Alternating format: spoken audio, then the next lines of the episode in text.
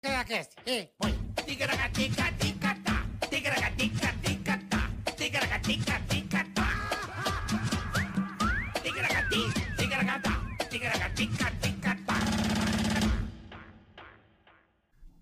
Olha. E aí, Priscilo? E aí, Calabreso? Beleza? Um disco voador ali. Tá vendo o disco voador ali? Tô. Eu tô vendo ali um. Ó, acendeu atrás, ó. Tá vendo a Ambilight lá, ó? T, Ambilight é chique. Você viu oito. que a Ambilight deu uma acendida agora? Brinca com nós. Caraca, hein? Brinca. Nós temos o Philips, rapaz. Aqui não é brincadeira, Ah, não. Nós Bola, é tô- eu confesso que hoje O eu resto tô, é resto. eu tô com um pouco. Eu vou sair daqui noiado. Vai? Eu acho que eu e Eu você. espero que sim. Acho o que- papo vai ser bom. Carmuzina é ficha. Não, não. Te- Carmuzina é praga ruim. Não, não. Mas eu tô falando da é noia. Não, não Ah, tô falando, de da, noia, tô tá, falando da entendi. energia. Tô falando da Entendi, noia. Entendi. A noia é grande. Bom, Mas assim que é bom. Você, go- você é um cara noiado, bola? Não. Não sou noiado. Como, em que sentido você diz? De algumas histórias, alguém fala alguma coisa, você fica noiado? Não. Eu, eu, eu, eu vou te falar uma- um dia que eu fiquei muito noiado ao seu lado, Hum. mas extremamente noiado. Você me levou para segurar vela num relacionamento que você tinha, nós fomos ao cinema ver aquele filme do espírito lá, como é que era o nome? Oh, meu Deus, como é que era o nome daquele filme? Como nós três? Foi você, sua ex e eu. Avulso, bem no começo do pânico. Como é que era o nome daquele filme do moleque? Ah, o Sexto Sentido. Lembra que a gente foi ver junto? Eu vejo gente morta, lembro. Lembro. E eu saí muito noiado desse Por causa filme. do filme? Quando cai a aliança. É. Aí, aí que eu me liguei. E eu também. comecei a, a ficar com você e falava assim: eu não sei se eu tô Caralho, vivo. velho. É mesmo? Eu fiquei muito noiado. Eu não lembro de uma nação Eu comecei a achar que eu não tava mais vivo. Eu vejo pessoas tortas. Eu fiquei Molequinho, é. Mas hoje o papo Vai é ser bom. irado, irmão. Vai ser bom. Irado. Fica aí que você não vai acreditar hoje. Trouxemos um cara aqui que tá. Olha, se você. Você vai. é, fica É, aí. Fica aí. Bom, Aproveita que você tá aí, já curta, compartilha, inscreva-se no canal. exato. Muito obrigado, dê o like, faça tudo que dependemos muito de vocês aí. Valeu, Vocês Budicos. são demais, obrigado. Valeu, Budicos. Vamos nessa. Então já curtiu, compartilhou, já vi, já deu like. Já. Que caso, bola. Caso. Vamos, vamos pra uma coisa cósmica hoje.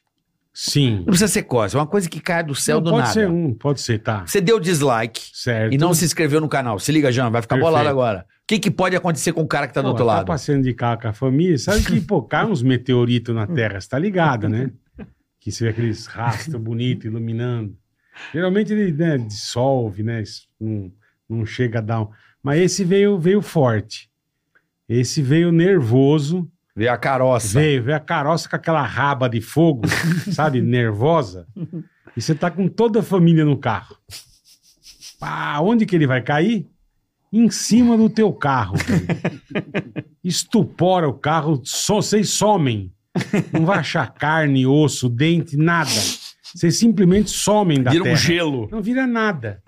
Vira uma poeira. Pá. Não tem o que enterrar, vocês somem, ninguém acha. Some a família da face da terra.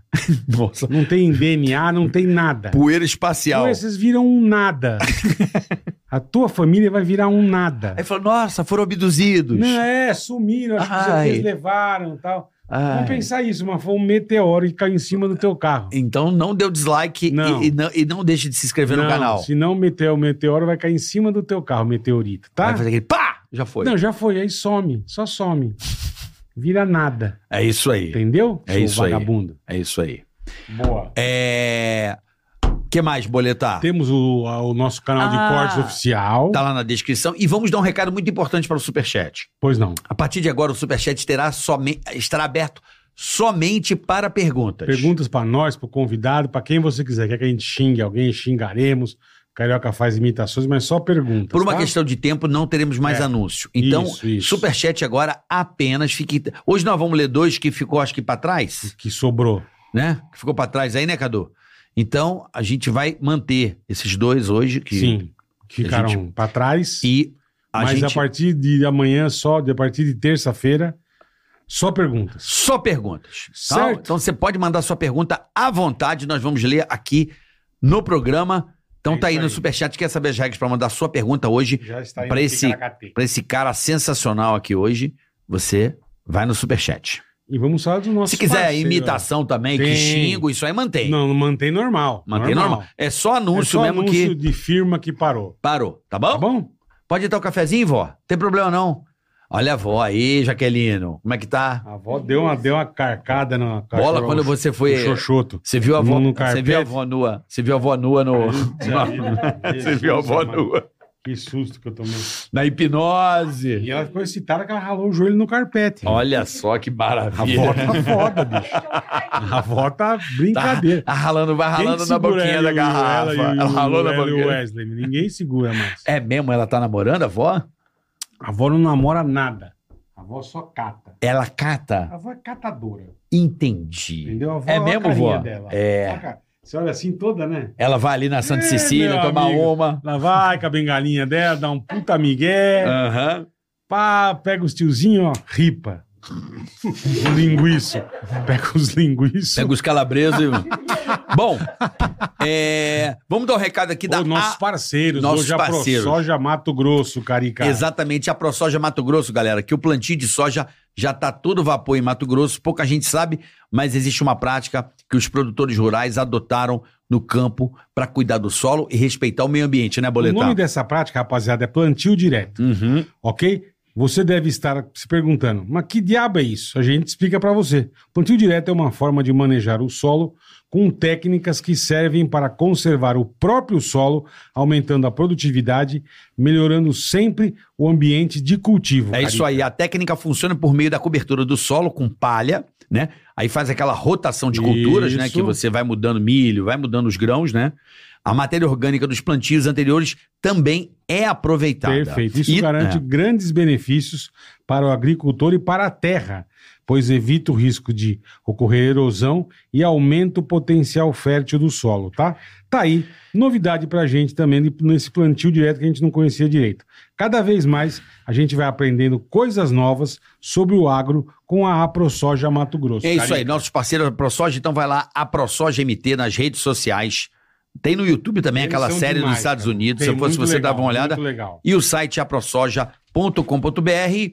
E hoje também tem promoção da Insider, né, Bola? Meu Nós vamos amigo. lançar um negócio bacana aqui. Tem- Você sabe que já tem a Tech T-shirt, que É a é dica do dia. não tem pra ninguém, tá? Isso. Tech T-shirt, agora nós vamos falar hoje da Spectrum Sox 2.0. Exatamente. O que, que seria a Spectrum Sox? Se liga, ó, isso, a, a, a, a ProSoja, a Insider, a Insider escutou os clientes e eles criaram a versão 2.0 da Spectrum Sox. Ah. Agora tem mais tamanhos na meia sapatilha, novas cores em todos os modelos, um design mais discreto e ainda mais maciez e conforto. É, é o seguinte, as meias, gente, presta atenção. Tem liga, tecnologia anti-odor.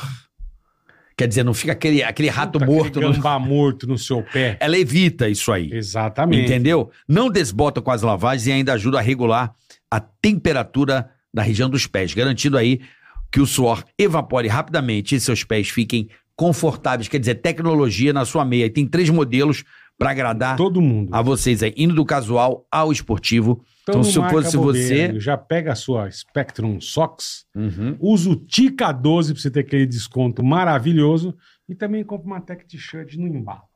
É isso aí. Entendeu? Vai lá conhecer as meias da Inside, além dessa camiseta maravilhosa, que é a Tech T-shirt que a gente sempre agora fala. daqui a pouco. Pro nosso convidado. Tem presente.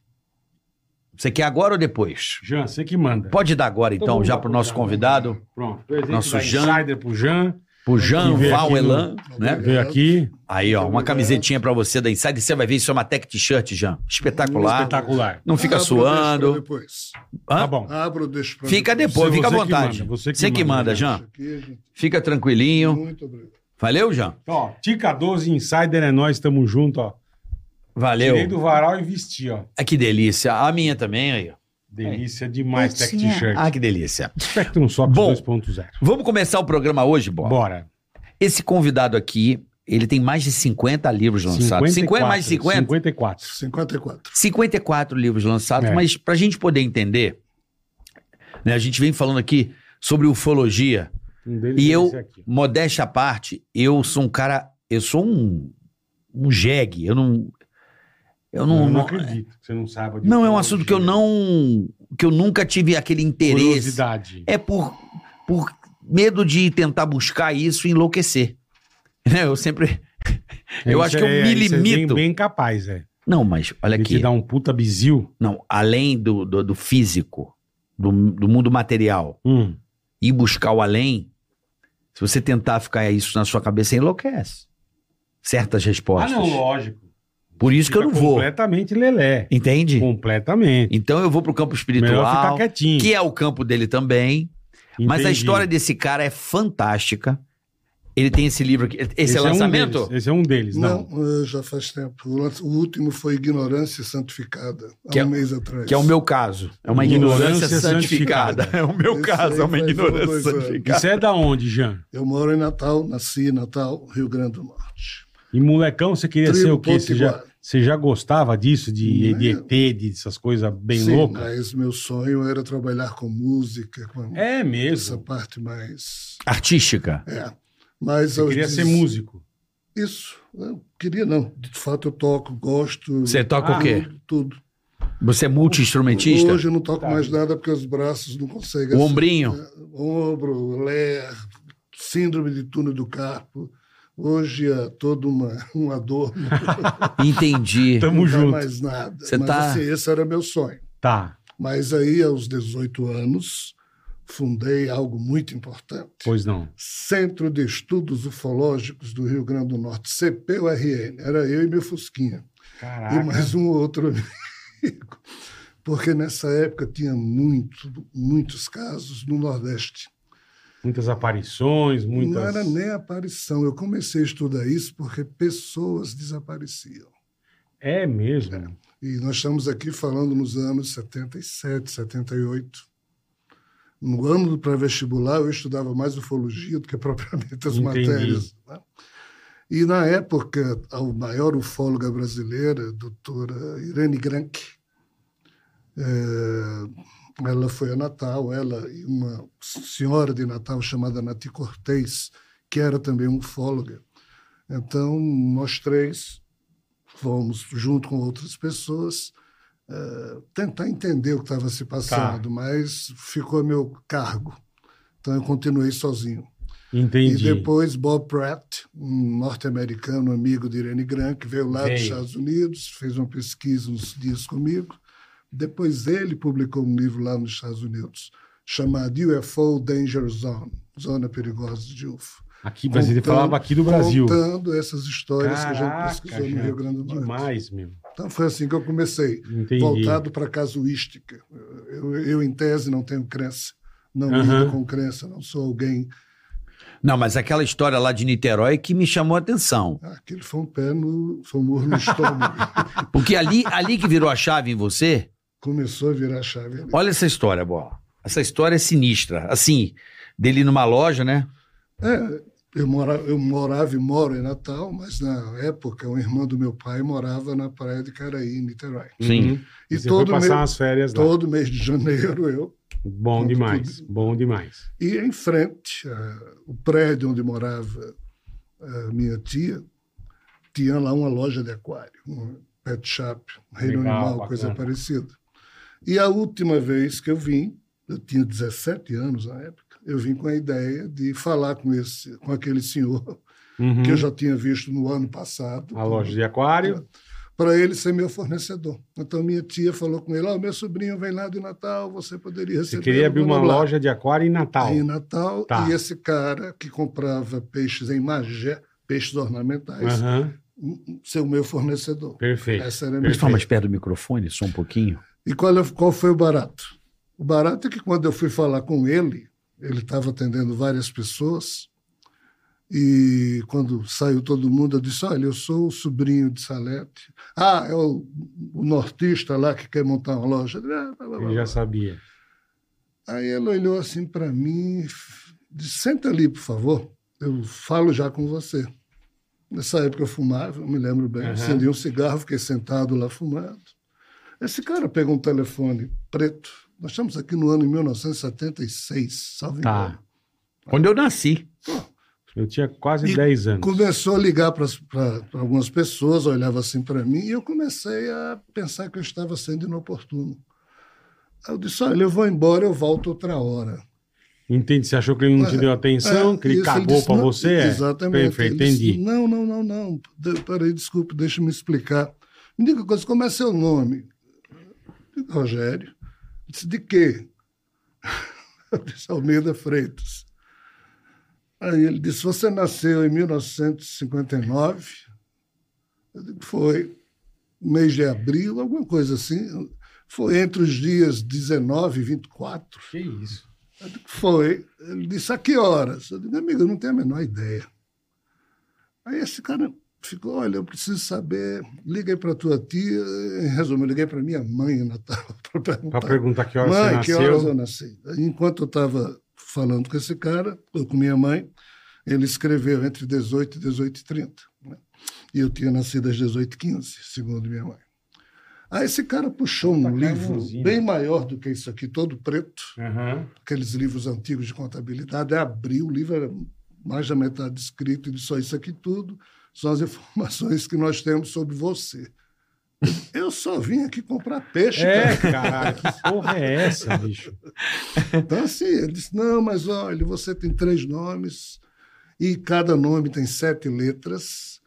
É o sagrado três, eu vou poupar o- Aham. com o sagrado sete, blá, blá, blá. Aí disse, olha, cada letra aqui do seu nome, o que significa, sobre a numero- numerologia hebraica. Você é isso, numerologia ah, do alfabeto arábico, você é isso, na Kabbalah é isso, blá, blá, blá, blá, blá, blá. E você é o responsável pela terceira onda. Eu disse, o quê? É, o que? Terceira onda, terceira onda, e blá, blá, blá, e blá, blá, blá. Eu disse, olha, é o seguinte.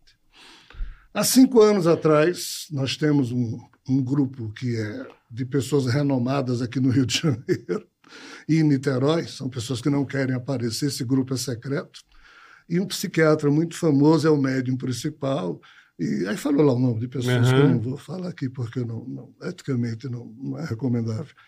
E ele disse: há cinco anos atrás, um ser que a gente não sabe quem é se apresentou através desse médium e se apresentou como sendo o Senhor Krishna e disse que nós tomássemos nota de todas essas informações, porque um dia nós iríamos encontrar o responsável pela terceira onda, Mano, pelo isso? esclarecimento planetário. E nós tomamos todas essas notas, já achávamos que estava errado, mas ontem à noite nós nos reunimos novamente, porque todo mês a gente se Aham. reúne toda semana. Esse senhor Krishna apareceu ontem à noite e disse: vocês vão encontrá-lo amanhã. E amanhã é agora, e você está aqui. Nossa, Mano. Eu saia correndo da Mas loja. então- Ah, a Fácil, fácil, Não, e o Jean. pior- Mas calma que isso aí é só pra dar, pra dar a startada. Aí, enquanto eu estava falando, começaram a chegar algumas pessoas para quem ele tinha ligado, que eram as pessoas do grupo. Do grupo secreto. E vinham, são pessoas muito distintas. Aham. distintas, algumas conhecidas na época. E uma coisa de reverência para o meu lado, eu digo, ei, pessoal, Que é isso? Imagina, você vai comprar Caralho. peixe, acontece É, isso com a sua vida, meu Não, irmão. você nasceu, o cara falou, falou tua Porra, eu história. só queria ver um velho. paulistinha, caralho, Você uma nunca- carpa. Você nunca viu o cara na vida, irmão. Não, olha a loucura. Vai ver isso aí. Tá que pariu. Calma que é aí que começou a parada, olha só. pois é. Foi aí que E a começou. turma chegando e fazendo reverência pra você. Não, reverência, um, né, Não, sim. Respeito, respeito, pô, tipo, E caramba. Eu pedi desculpas, mas disse que queria ir embora, que eu não ia ficar ali, coisa e tal, e fui. Fui meio grosseiro. Não esperei nem todos chegarem, porque ainda faltava chegar gente. Bom, também você não tava entendendo nada, né, Jean? Não. Porra. E achei eles. Há, há um quê? Eu respeito muito no ser humano, a devoção, mas eu particularmente não gosto. Tá. E eles vieram com essa coisa de devoção. E eu, já não gostava. Te incomodou. Me incomodou um pouco, sabe? Eu digo, eu vou embora, isso aqui eu aceito. Coisa Me incluindo nisso. Caralho, Me velho. inclua fora dessa. E, então, assim, Jean. saí. Mas depois eu voltei a ter contato com esse senhor. Ele prometeu que não tocava mais no assunto. Ele me ajudou a abrir a loja. Abriu a Eu loja. abri a loja com o amigo Fábio Fernandes lá em Natal. Mas isso não ficou na tua cabeça, cara? Lógico. Não ficou te Ficou, martelando, e não foi, foram vários fatos desse tipo. Aí, a partir daí, eu comecei a ser perseguido por fatos estranhos, né? mas que eu tirava de letra no sentido de não levá-los a sério. É porque Tá. você. Não, Aquela história também é boa, que você tava num negócio da, da Caixa, que ele trabalhava na Caixa Econômica. Sim. É, fui- Aí chegava a pessoa do nada, né? Essa história é muito boa. funcionário concursado da Caixa. Durante 15 anos trabalhei na Caixa Econômica Federal, Uhum. gerente, blá, blá, blá, blá, blá, blá. E mas quando a Caixa abriu o PADV, Programa de Apoio da Emissão Voluntária, eu fui primeiro, eu fui, me inscrevi e saí. Mas, assim, várias pessoas que não conhecia na vida, clientes e eh, Apareciam outras lá. figuras. Você acredita em espíritos? Eu, como? É porque tem um espírito aqui dizendo que você está atrasado com sua missão, que você precisa se dedicar a isso. Ou seja, vários... uma vez eu estava no Galeão, no Rio de Janeiro, na época que se fumava em todo Aham, canto, aham. e eu fumava. E eu me lembro que eu estava fumando, aí um senhor ao lado, forte, de paletó, de ler no jornal, fechou o jornal, bateu assim no meu braço e disse: Não faça isso, não. Aí eu pedi desculpas, que eu pensei que eu estava. Tá incomodando. fumando. Ele disse: Não, não, não é isso, não, ainda que isso não seja um bom hábito. Mas olha, desculpe, você acredita em espíritos? Disse, Putz. Olha, ou, ou- seja, em vários lugares. Né? A mesma pergunta, a mesma... Eh, pessoas que eu não Caralho, conhecia chegavam com essa história de que eu estava atrasado com uma missão e blá, blá, blá, e blá, blá, blá. Eu respeitava, Aham. Mas, você não levava a sério. cortava ali mesmo. Tá. bola. Entendi. Eu não tenho fé, eu não sou alguém movido por crença. Então, assim, eu simplesmente cortava. Faleceu um tio, um, um irmão do meu avô, a filha dele morava em Brasília, e um- ela veio para o enterro do pai natal, e uma amiga dela veio. Em pleno enterro, essa amiga incorporou um espírito. Esse espírito escreveu 13 páginas para mim. Caraca. Em pleno enterro, que eu digo é no velório à noite. Sim, sim. enterro foi no dia seguinte. Durante o É, velório. e qual o, te- o tema? Exatamente isso. Que eu, eu, nas- eu havia nascido para cumprir a missão, mas por questões de. eh, Eu não estava levando a sério, e Uhum. eles estavam pedindo que eu. Então, assim, várias coisas, várias coisas, até que aos 27 anos, no ano 1986. Quase 10 anos depois. Influenciado por um amigo meu. O amigão, hein? Eu você fui não a uma queria. reunião espírita que eu não queria pôr meus pés naquilo nem a pau. né? Porque minha formação é católica, eu Uhum. estudei no Marista minha vida inteira, mas não é por nada disso, não é porque eu tinha medo. Aham.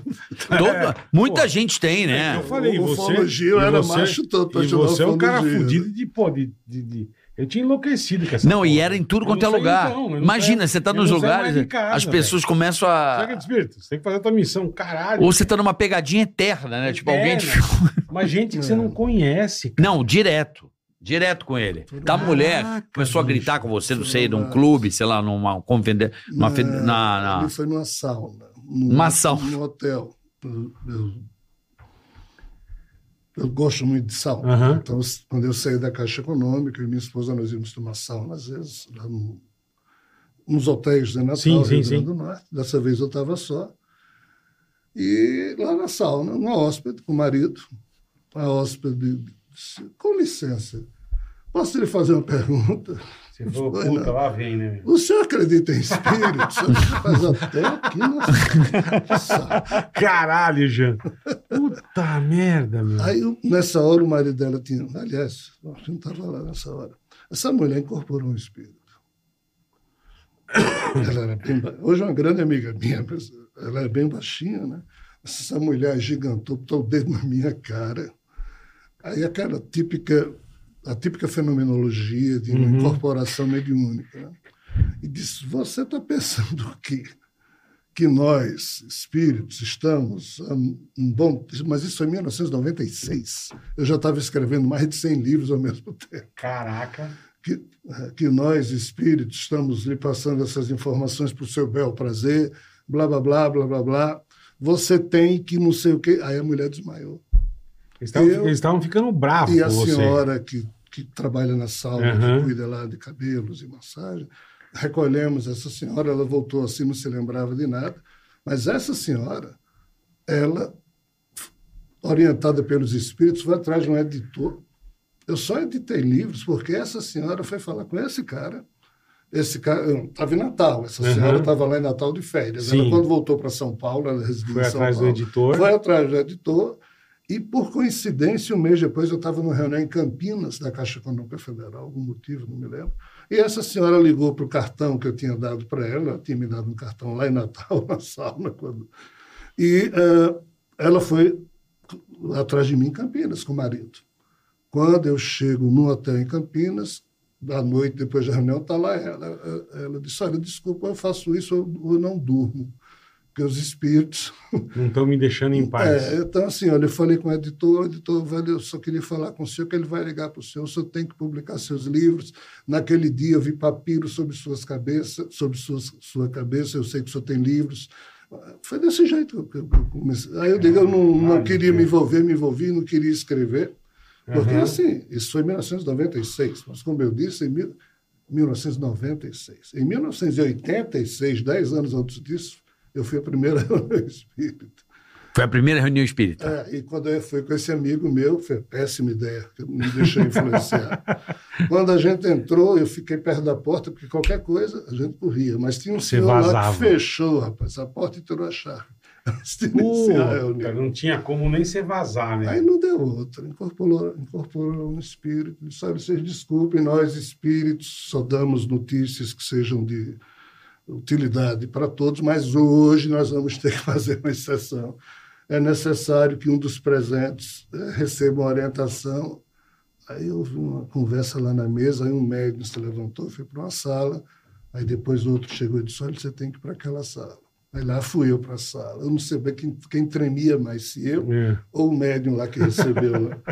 Aí eu- esse médium, olha, nós estamos pedi- pedindo Porra. a você, finalmente você veio, nós usamos vários Mensageiros. mensageiros, bom que você está aqui, olha, você vai, você vai ter que você vai ter que lidar com memórias de vidas passadas a partir de agora, porque já que você não está querendo assumir esse trabalho, nós vamos. Você deixou aqui meio que uma folha assinada em branco, pedindo para a gente fazer o que fosse necessário para que você cumprisse a missão. Seu temperamento é meio arredio, indisciplinado, você não acredita em coisa alguma. Então, assim, nós vamos mexer nos seus centros memoriais e a partir de hoje você vai se recordar de vidas passadas do teu espírito para que você possa fazer uma relação de causa e efeito com o passado e o que você precisa fazer agora. Eu não disse nada. Uhum. Terminou aquilo ali, eu saí voando para casa. Pô, imagina, é. apareço.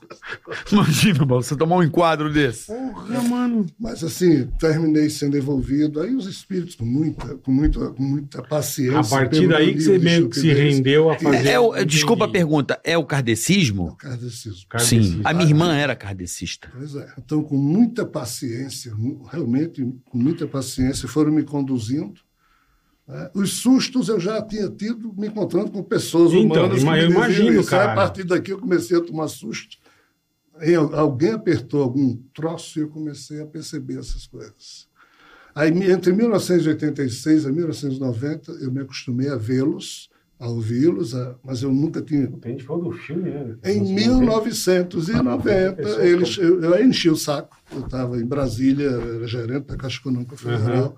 Eu acho que eu estava no hotel El Pilar, em Brasília, assim, nem se existe mais isso. E eu tentando me concentrar lá durante o dia, na- nas minhas obrigações profissionais, e os espíritos falando comigo. Aí Eu digo, rapaz, para de me. Pô, tô querendo trabalhar Aí, aqui, à né? noite, né, eu cheguei no hotel, aí, digo, o que, é que vocês querem comigo? A resposta foi bem simples, que você escreva. Eu nunca escrevi porcaria nenhuma, só a redação do vestibular. E, E olhe lá. Eu não, não gosto de escrever, não tenho paciência para escrever. Ah, não, mas você tem que escrever. E muito. Porque você, entenda, quando uma pessoa é presa, passa 50 anos dentro de uma penitenciária, a sociedade aqui fora evolui. Perfeito. Aí, depois que esse apenado aqui cumprir a pena, ele vai ser reintegrado à convivência com a sociedade. Mas, Mas se ele for que jogado jeito, é, assim, como ele vai- pirar. é. Então, ele precisa ser orientado. Receber um reforço informativo e psíquico. Entendi. Desse mesmo modo, vocês que moram na Terra, isso eram os espíritos falando, né? esse ser falando comigo, estão aí prisioneiros de um isolamento há muitos milênios. E a sociedade cósmica evoluiu e vocês ficaram para trás. Só que agora vocês vão ser reintegrados à convivência cósmica. E se isso pra- for, de vez, for de vez, então os livros que nós estamos Entendi. pedindo que você escreva é para a humanidade se preparar para o que virá. Eu, Que loucura, eu não levei também isso a sério. Eu. É óbvio, né, meu? Aí eles diziam, Essa olha, nós situação- lhe avisamos isso de todas as maneiras. Aham. Eu eu já estou estragando minha vida profissional, porque eu... vi- Cara, eu escrevi até três, quatro da manhã depois disso, comecei a escrever. Aí Automaticamente, aí do nada. Do nada aí. Não, do nada. Como é que você pegou um caderno? Como é que foi? Eu comprei quatro, 37 cadernos porque meus filhos enchiam o saco, pedindo caderno, cartolina, não sei o quê. Aí um dia eu parei numa loja de livros e tinha lá os primeiros cadernos recicláveis que eu vi na minha vida. Aham. Eu comprei logo uma caixa bem grande. Tinham 37 cadernos desses pequenos. Aham. Quando eu cheguei em casa, uma noite, uma- essa noite, eh, fui colocar meus filhos para dormir, quando estava todo mundo dormindo, que eu pensei que eu ia dormir, aí a sala fervilhando de espíritos. Aí eu me sentei na mesa. Pois não. E aí? Pegue o caderno. Aí eu fui lá dentro, peguei um dos cadernos. Eles disseram, pegue os cadernos, todos. Aí eu Caraca. trouxe a caixa inteira. Aí eles começaram a dar nome na capa de cada caderno. Então, cada noite eles mandavam eu pegar um caderno, contava assim a página 20, me mostrava um filme se passando e dizia escreva. Aí eu ficava vendo o filme e começava E a escrever. Aí um espírito se envolvia comigo e me ajudava a escrever, interpretando aquilo lá. Aí no outro dia eu pensava que ia ser a mesma história.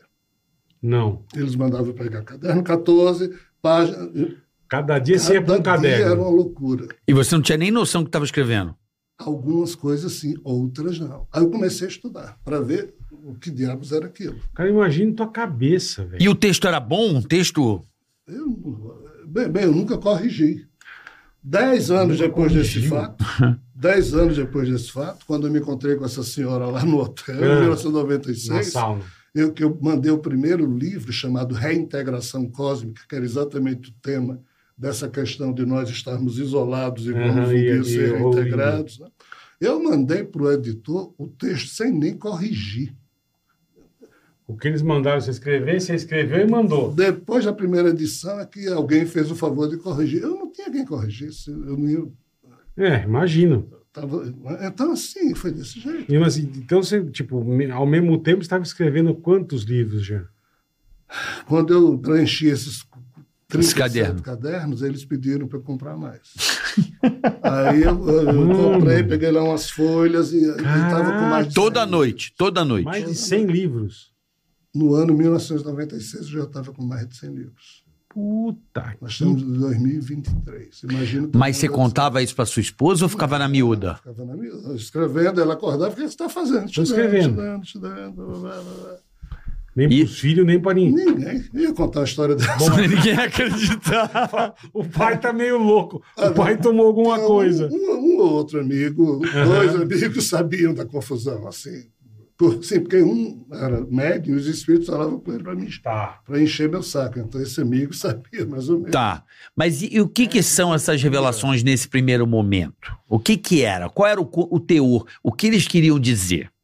O que eles disseram claramente é, lá atrás, lá atrás, houve um, digamos, se você pega o livro que Chico Xavier e Emmanuel lançaram no ano 1934, chamado A Caminho da Luz, lá tem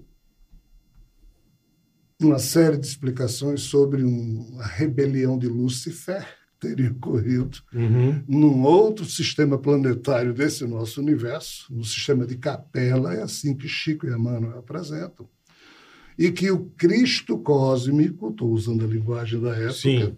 Lá residia, esse Cristo cósmico seria o governante dessa galáxia, desse universo, seja lá como a gente queira entender isso, e espíritos ou seres que ali, naquele mundo, descumpriram certas Ordem, ordens certas... foram exilados para a Terra. Aham. E aquele ser, o tal Cristo cósmico, havia prometido a essas ovelhas desgarradas que ele não as abandonaria.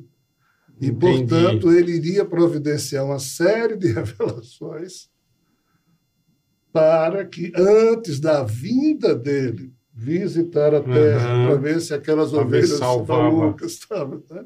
Então, essas revelações, programadas e sucessivas, comporiam, então, o quadro de- das tais ondas que o pessoal de Niterói disse, uma tal de terceira onda, que eu seria o responsável. agora que eu entendi a terceira onda, A entendi. terceira onda que eles falaram não tem nada a ver com Jesus, Moisés, como algumas pessoas pensam, Uhum. em termos de interpretação.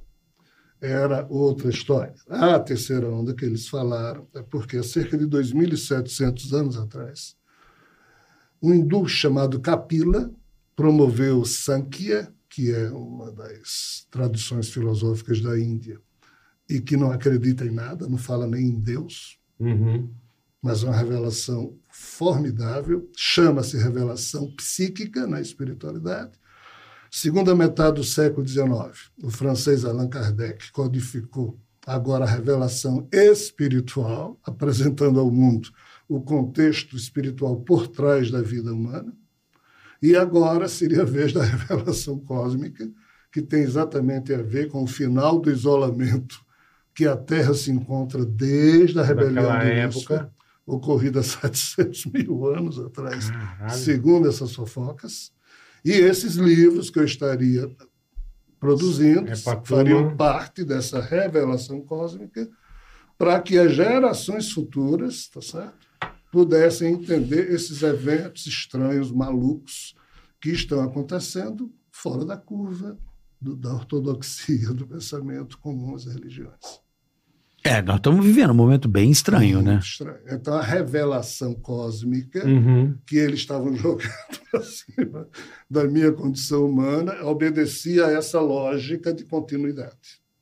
Ponto. Isso, isso você via como uma coisa boa ou como uma coisa não tão boa? Horrível. Horrível. Você fala, puta, quem foram me escolher, que, que saco, horrível. né, meu? Até hoje, sabe um pássaro que quer voar para um lado e vem uma ventania terrível? pra... Entendi. Aí você insiste, tem hora que você não tem mais não forças, aí se deixa mais levar. asa, é. O, o resto que resta de mim, que está aqui conversando com vocês, é esse pássaro que desistiu de tudo e E vai na onda. estou aqui. É verdade. Essa é a maior onda que tem, cara. Eu não, eu não gostaria de me expor. Se os Sim, assuntos... sim, mas- Em 1996, quando esse editor disse, eu quero editar seus livros, Uhum. Um ano depois ele disse para mim, é difícil para mim editar livro de um escritor que nem, nem ele mesmo sabe se ele está certo, porque eu digo nos livros que eu não sei se eu estou certo.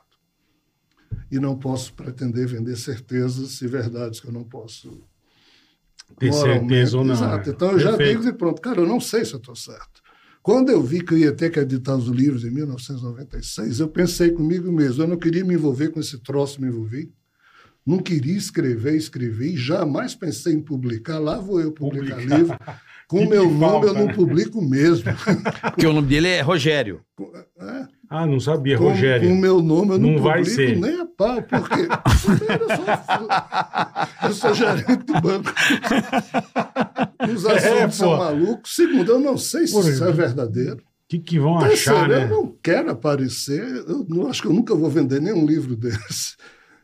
Não, você pode contar um dia a tua história sobre Sim. essa, essa, essa coisa toda, né? Se isso aqui servir para alguém, o nome do autor terreno, pouco importa. E por que, que É, veio esse é. nome Jean Van Elan? Pois é. Aí na hora que eu decidi que ia publicar com pseudônimo, alguém que meio que batesse no meu ombro e disse: já que você decidiu Não, publicar, não usar o teu nome. não- nós podemos propor um nome. Tanto faz. Vocês não começaram essa história, então termina. O que vocês querem? Vocês estão me enchendo desde. Aí eu me preparei para escutar um nome, José, Sim. João, um brasileiro. Coloque Jean Val Elan. Jean Van Elan. E- que- Da onde tirou isso? Não, é? ele disse, olha, coloque isso aí. Lá no futuro você vai entender. Eu já estava morrendo de medo do Rogério. É verdade. Aí eu também não Porra. quis nem pensar. Mas, assim, hoje o Jean Valelin é uma coisa, uma brincadeira com tetragamatron, que seria o nome Yavé ou Javé. Você foi atrás da- do significado? Não, não, eles me explicaram. Eles já mandaram pra Isso foi ele. em 1996. Porra, faz tempo, hein? Então eles explicaram um dia desse, sem que eu pedisse. né? Qual é o significado? É porque esse ser chamado Javé, do Aham. jeito que a gente marca gado Aham. com O a ferro nossa quente. marca, esse nome para ele representa um- uma posse. É desagradável, mas exatamente. Você é uma posse deles. Seria. Seria. Eu tá. não. Sim, não, sim, Todos, todos os seres nós. humanos. Tá, Todos entendi. os seres humanos. Agora, eu tenho uma. eu- bom, já que já estamos nesse, nesse plano aí que, que é muito interessante para muita gente, né? É, eu queria. É uma coisa que é uma, uma pergunta pessoal. Vamos lá. Como é que a gente chegou aqui? O que, que é o homem na Terra? Por que, que a gente está aqui? Resposta mais simples quem deu foi o próprio Javé, no século II depois de Cristo, quando seus anjos entregaram um rabi, ou seja, um rabino, Uhum. um rabi judaico, Shimon Bar Yochai, os termos da Kabbalah ou da Kabbalah, quando ali ele diz que ele é um Deus exilado dentro da própria obra e que precisa de um tikkun. Tikkun, uma expressão cabalística que diz que é um reparo que precisa ser feito na obra como também no Criador nela caído. Só que os judeus transformaram a queda desse Criador num passo de dança. Nos livros que eu escrevo, eu simplesmente repito o que as mitologias ancestrais disseram. Tá. Um Criador pôs um ovo, caiu dentro do ovo, quando o ovo quebrou, surgiram dois universos e ele caiu em um dos dois universos. Ponto. Só que os judeus transformaram isso numa criação maravilhosa e que o Deus Criador, que não tem nada de Deus, por amor exilou-se na própria obra. Ou seja, fizeram uma. romancearam Um floreio. quando teria sido um grande acidente terrível.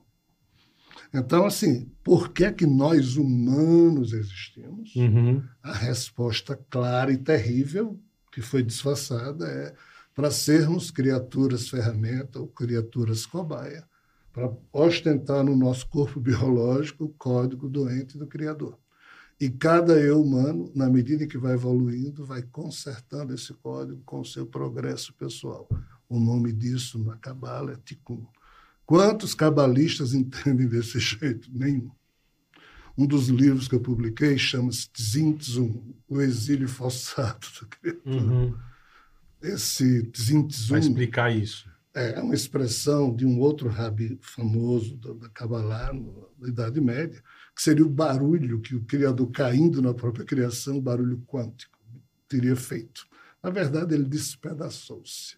E nesse livro eu faço uma interpretação da Kabbalah, ou Kabbalah, que foge totalmente ao romantismo de tudo que foi entendido até hoje. Então, os livros que eu escrevo não são agradáveis, as palestras que eu faço, muito menos. São mais de 500 palestras diferentes, Caraca. de duas, três horas. Diferentes. é bem mais. Sim, imagino. Livros publicados, 54, mas tem uma porrada de livros. É, porra. Então, assim, é um negócio totalmente maluco, é uma quantidade de informação que eu mesmo. Você é o próprio a nuvem. É, eu não É, enlouqueço. é a nuvem, Eu é a não nuvem. enlouqueço. Primeiro, porque eu não me levo a sério, no sentido de me achar isso ou aquilo. Eu não sou porcaria nenhuma. Segundo, sou livre para errar. Terceiro, eu sempre digo, não sei se está certo.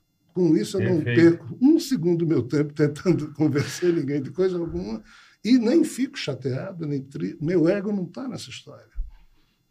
Como eu não consegui bom. me livrar disso, eu tive que fazer isso. Então, eu sou o primeiro a dizer em todas as palestras e livros: não sei se está certo. Verifiquem por Perfeito. vocês mesmos. É, é porque assim, o homem, a o corpo humano, o homem.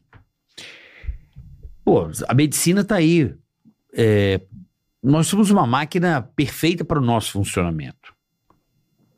Sim. Como pode tantos elementos químicos? Tudo tem que casar, né? Tudo. É impressionante que até hoje o homem é. não consegue desvendar a perfeição para o funcionamento desta máquina. Isso me intriga. Tipo, o cérebro humano está para um neurologista, assim como o espaço está para um, um, astro- um astro- um- um astrônomo. Então, assim, o cérebro humano é um negócio muito doido. Muito disruptivo com a matéria. É um enigma, até para os médicos, né? Que lutam a cada dia para doenças, bactérias, enfim. É uma luta constante da ciência para explicar isso aqui, cara. Para explicar isso aqui, para explicar movimento. Você vê que o homem tenta fazer robô, mas não consegue fazer a nossa intuição humana. Eu não tenho medo da inteligência artificial. Muitos têm medo, eu não. Eu acredito ela como ferramenta. Eu acho que o homem. Eu não, é uma mágica, é um negócio muito doido, entendeu? Olha, o nosso cérebro, dentro dessa caixa craniana, tem entre 85 a 100 bi, B de bola, bilhões de neurônios. Uhum. Bi. Fumando um baseado, cai pra quanto? Só pra saber. Não cai, não. cai não? Cai não, o pessoal disse que cai, mas não cai não. Desses, cada um bichinho desse, isso é ser vivo, tá? Neurônio é um... Sim. Sim, é um Ele impulso. tem milhares de dendritos e um axônio. É. Ou seja, cada neurônio tem milhares de bracinhos e só uma saída. Esses bracinhos recolhem as informações que chegam, o código neuronal que está dentro de cada neurônio processa essas informações e olhem bem, só sai uma resposta. Entram 400 bi, B de bola, bilhões de bits, bilhões de informações, Pra sair uma. sai uma ancorada em duas mil desses 400 bilhões de bits. O que nós enxergamos como sendo a nossa faixa de realidade é um subproduto de microtúbulos dentro dos nossos neurônios que fazem a transformação dessas informações que chegam, soltam a resposta pelo axônio, como a mesma resposta, os axônios do nosso cérebro soltam, entre aspas, naquilo que a gente pensa ser o nosso lóbulo frontal, o córtex frontal, essa sensação de que o cérebro pulsou, então a gente pensa que é um eu que nele existe. É. E como nos deram o nome, aí é que Rogério pensa que é Rogério pensando através desse cérebro, quando não é. O que é que a ciência descobriu? né? Através de RP, bem pouco importa. Os cientistas enchem o cérebro de alguém com eletrodos, Aham. esses eletrodos se ligam a um computador, então o retrato do meu cérebro fica lá no Vai computador. ficar ali. é.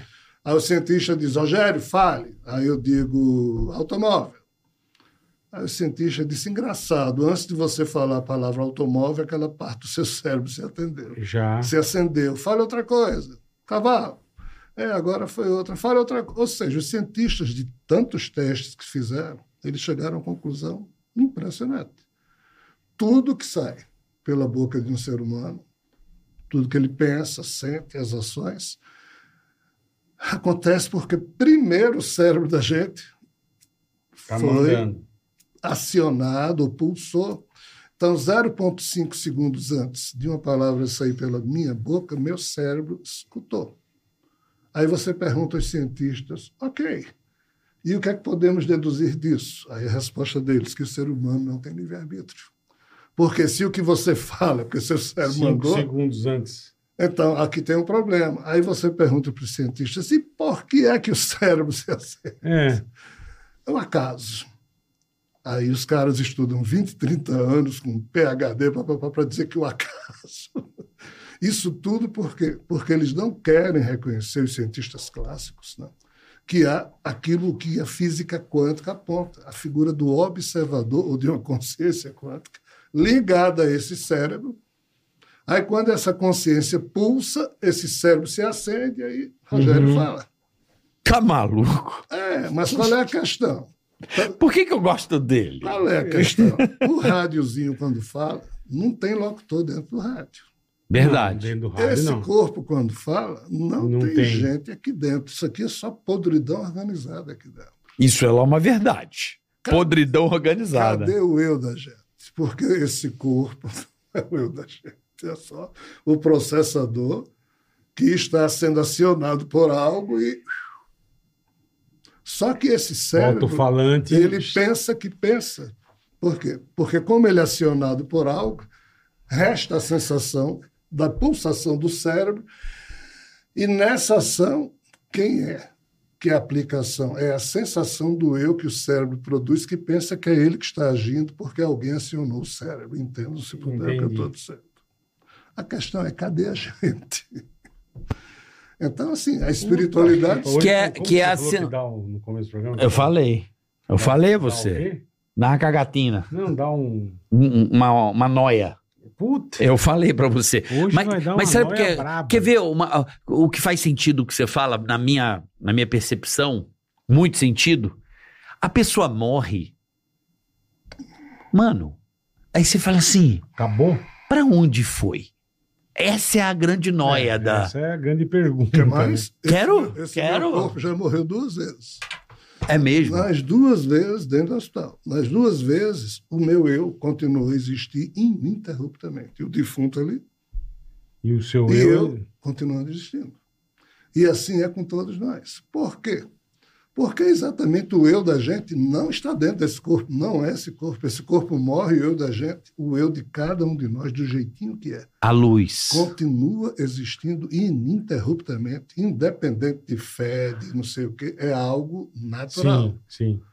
Aí passa um filmezinho da consciência, cara. Com todas as figurinhas quânticas que você nessa vida vivenciou. Que seria a alma. Esse eu da gente, essa sensação, pelas, ah, bem, aqui eu vou deixar a ciência de lado e vou agora para fofoca de revelação espiritual. Aqui, até agora eu estava falando de ciência. Cientificamente. Tá. Agora eu vou falar de revelação espiritual. Certo. o que é que é dito. né? Como cada um de nós tem um espírito que anima esse corpo, o que implica dizer que é um espírito, entre aspas, encarnado nesse corpo. Isso. Perfeito. Mas antes disso, eu preciso dizer uma coisa. Em tese, se esse espírito está ligado a esse cérebro e ele diz X, era para esse cérebro acender e Rogério aqui dizer X. Uhum. Só que não é assim. Por quê? Aí as mulheres, sempre as mulheres. Eva, lá atrás de Adão, Uhum. dizem que Eva comeu a maçã, É. mas na espiritualidade o que se sabe é que ela tomou Um goró. umas boas Ah, aí pelpes. sim, Eva. Aí tomou uma Na vodquinha. verdade, o que a gente chama de ayahuasca, de floral de cannabis, substâncias químicas que modificaram o código neuronal lá no âmbito interno dos neurônios, e isso corrompeu, entre aspas, o poder de que decisão. figuras de fora têm sobre o corpo humano. Aí, desde Adão e Eva, usando essa metáfora que não tem nada de metáfora, mas para a gente poder estabelecer um parâmetro, que o espírito encarnado ou num ser humano, ele pulsa, o cérebro se acende, mas não do jeito que o espírito gostaria. Então a Eva ficou muito louca e comeu a maçã. A racionalidade. Entendi. Aí a Entendi. racionalidade humana é que decide se aquilo que veio move ou não o ser humano. Julian James é um psicólogo, filósofo norte-americano, que em 1976 lançou um livro, o título é meio estranho. A consciência no caso da mente bicameral. Qual era a tese de Julian James? O ser humano tem dois hemisférios. Uhum. Perfeito. Em um dos hemisférios incidiria esse impulso que vem de lá, mas que ele chama no livro de a voz dos deuses, já que quem criou o corpo humano desse jeito, criou para dominar o ser humano de fora, do jeito que um rádio você Uhum, influencia de fora. Uhum. Esse corpo humano também. Olhem bem. Então, na tese de Julian James, que é a base de Westworld, aquela série formidável da. HBO, de como se construir androides para deles se servir, na tese de Julian James, vem a voz dos deuses, incide sobre um dos hemisférios humanos, aí o eu da gente, porque na hora que esse cérebro se acende, a sensação do nosso eu passa a existir, aí o eu da gente usaria o outro hemisfério só para usar da racionalidade para obedecer à voz dos deuses. Ou seja, nós não éramos Uhum. livres para usar a racionalidade para fazer o que quisesse. É o ping e depois o é o pong.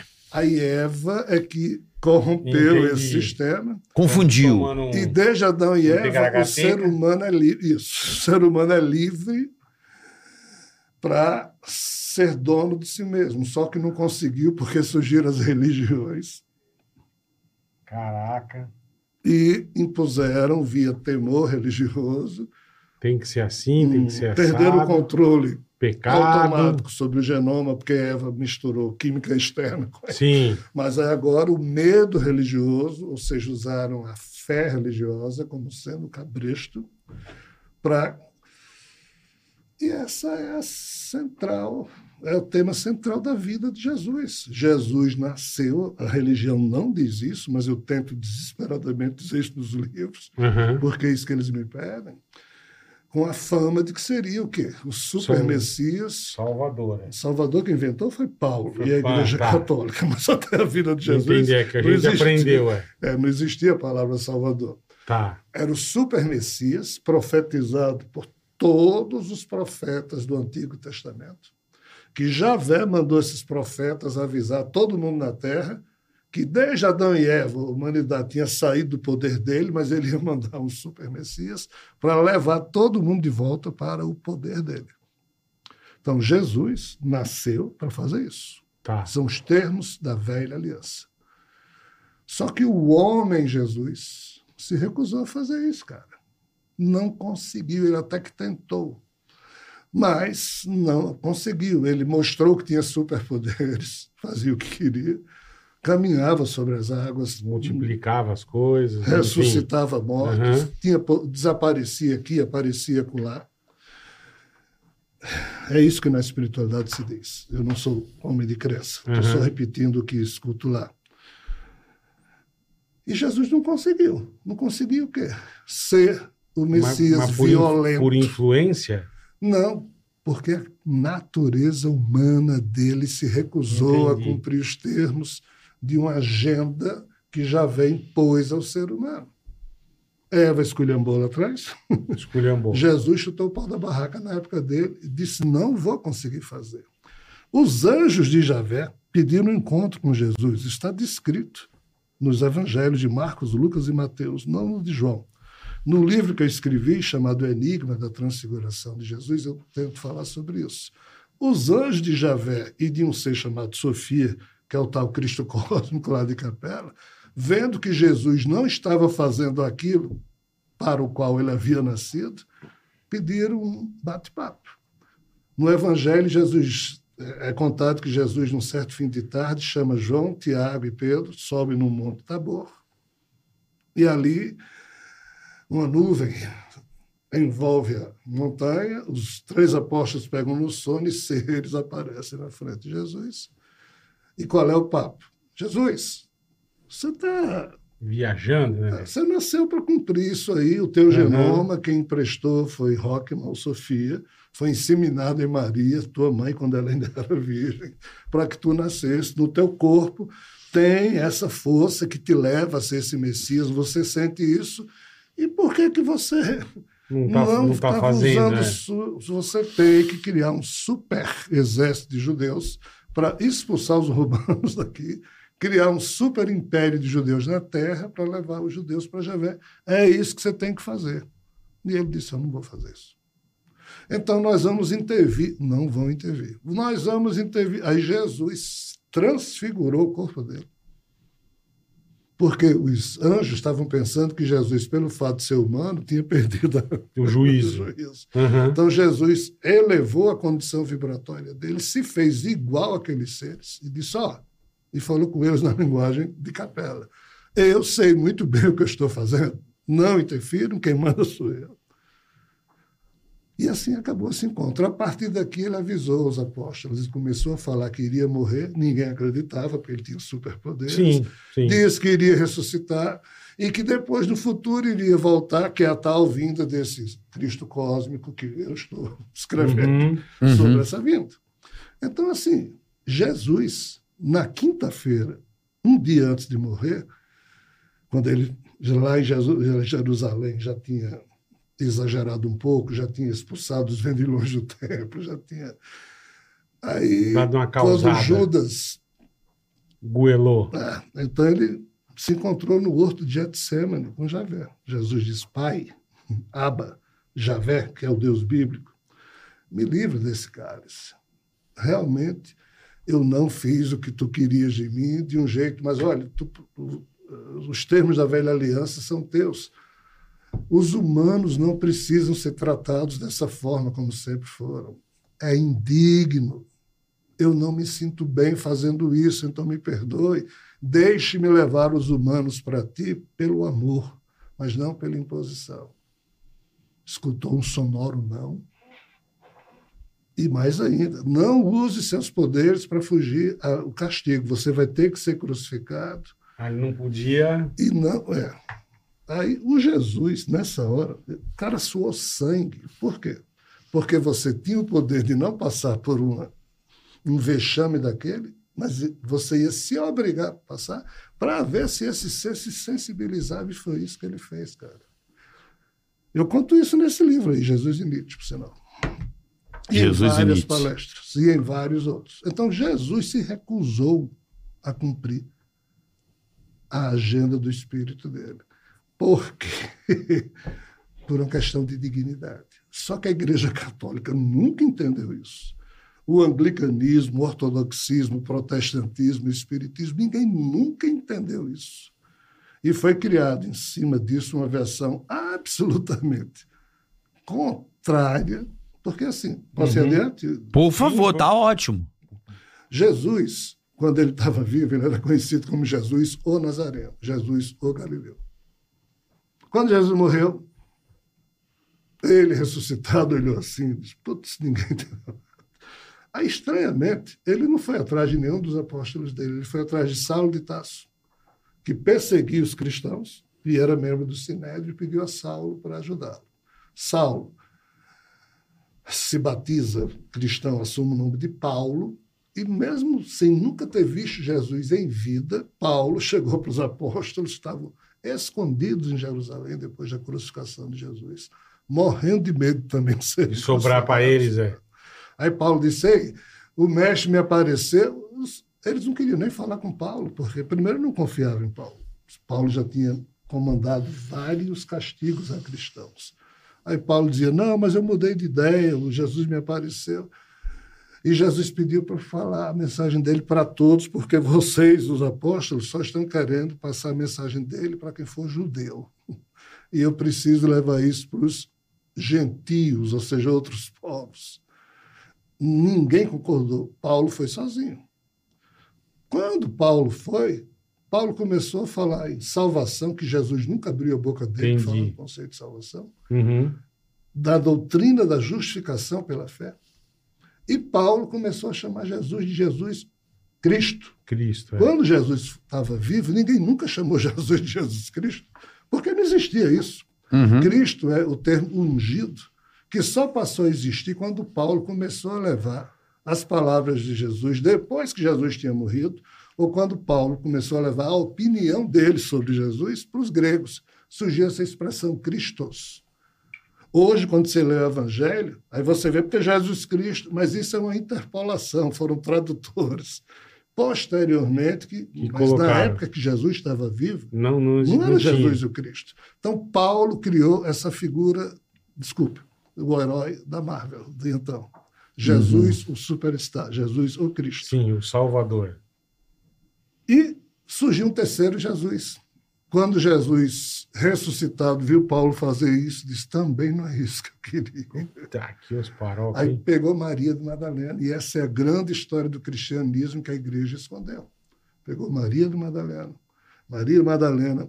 Porque assim, Jesus tinha 12 apóstolos, mas tinha mais de 100 discípulos.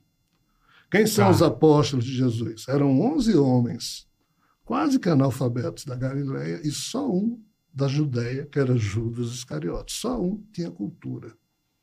E foi exatamente o que traiu Jesus. Que goelou, é.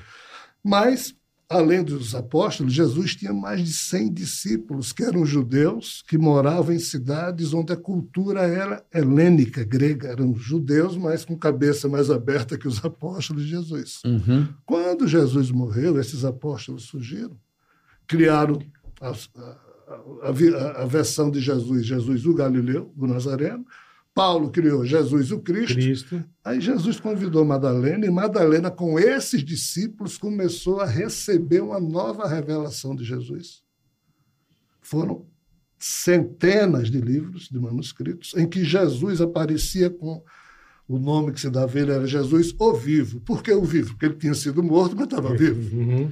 Então, dessas três faces de Jesus, Jesus o Nazareno, dos apóstolos, Jesus o Cristo que Paulo inventou, Certo. Jesus o Vivo, Da Maria Madalena. mostrando agora um conhecimento não muito agradável para todo mundo, que foi chamado depois de gnóstico, a verdade profunda.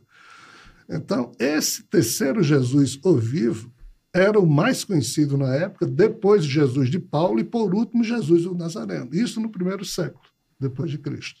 No segundo, no terceiro, foi se invertendo, quando Constantino, no século IV, imperador de Roma, Uhum. parou de perseguir o cristianismo e transformou o cristianismo em de religião perseguida na religião oficial, Oficial. do Império Romano, o cristianismo se transforma na religião católica apostólica romana. Romano. Qual o problema? Jesus era um bandido para o Império Romano, Uhum. tanto é que foi crucificado Claro, claro. Sim. Pelo Império Romano, Pôncio Pilatos. Agora Jesus era o herói dos romanos. Eles tinham que fazer alguma coisa e fizeram. Traduziram todos os livros que existiam em grego, aramaico e hebraico para o latim, que era a língua oficial de Roma, e nessa tradução deram um jeito Deram um cambalzinho. de transformar Jesus, foi um bandido, num, num quê? Aí vejam o detalhe, transformaram num Deus. No concílio de Nicéia, o 325, o que é que houve? Constantino convocou todos os mais de 100 bispos que existiam na época, não existia Papa ainda, a Igreja de Uhum. Roma era só mais uma, escondida, porque o Império Romano perseguia. Então, aqui foi decidido o mito da Santíssima Trindade, em que Jesus foi igualado a Deus. Por que, que os romanos fizeram isso? Para assumir com Jesus judeu. A tese que foi discutida em 325 era do bispo Ário, chamado arianismo, que dizia: Ei, Jesus era só um ser humano que agiu de forma maravilhosamente divina. Aí a turma criou a Santíssima Trindade para igualar Jesus a Deus, para tirar essa história de Ário, porque se Jesus fosse só um homem, era judeu. Uhum. Então, Jesus tinha que Não ser podia. igual a Deus. Criaram o Espírito Santo e aqui surgiu a corrente dos trinitaristas, seguidores da Santíssima Trindade. Ferraram com Ário, mas assim conseguiram tirar o homem judeu da história, o Deus bíblico estranho que obrigou Jesus a ser crucificado, e surgiu o Deus da Santíssima Trindade que ninguém sabe o que é. Nesse ponto, a igreja mandou destruir todos os livros de Maria Madalena. Só escapou, no ano 376, monges que trabalhavam no monastério de São Pacome, no Egito, eles estavam traduzindo do grego, do hebraico, do aramaico e do latim para a linguagem copta os livros de Maria Madalena, e quando souberam que lá vem a turma destruir Vem tudo, eles tudo. esconderam isso em algumas cavernas em Nag Hammadi, no Egito. Isso foi em 376 depois de Cristo. Em 1945 descobriram Esses livros. 52 códices nas cavernas Caralho. de Nag Hammadi. E tá em Então, essa posse de quem? que eu tô com... Bem, aí, isso aqui é uma aventura à parte. Por quê? Porque os caras que encontraram isso eram pastores. Hum. Um frio danado, eles ficavam na, pastoreando durante o dia, à noite, ficavam na, nas, naquelas Na grutas, e um deles encontrou vários jarros. E começou a queimar o que estava dentro dos jarros Puta gênio. para esquentar. Sim. Fez isso um dia, dois dias, três dias, quatro dias. No quinto dia, ele foi a um vilarejo próximo, na Hamad, para comprar utensílios. Eles iam lá uma vez por semana comprar utensílios para voltar para o Uhum. pastoreio. Quando ele estava comprando lá na loja, ele conversou com o dono da loja. Rapaz, a gente encontrou um negócio. Ah, vocês estão aguentando como tudo." frio. Não, a gente encontrou lá um negócio que a gente está tocando fogo. É o dono da loja. Aí foi lá com eles, viu, comprou. Os caras já tinham destruído quase tudo, mas sobrou 13 códices com 52 rolos de manuscritos. Quando a Igreja Católica Puta. soube disso, pegou Mas aí tem toda uma história que filme de 007 perde, mas o fato é que 30, 25 anos depois, vários cientistas conseguiram tomar isso, e então hoje todos esses livros estão traduzidos. Todos. Todos. Os que sobraram. Que Então, essa história que eu estou contando, exato, de Jesus o vivo, é aqui. Entendi. Da caverna do Egito. Exatamente. Só que Jesus, o superstar, Jesus o Cristo, é o Jesus que 2 bilhões de pessoas Perfeito. cultuam como sendo Deus. Jesus nunca falou nada do que Paulo falou. Jesus pediu ajuda a Paulo, mas Paulo fez o melhor que pôde, mas criou uma doutrina própria.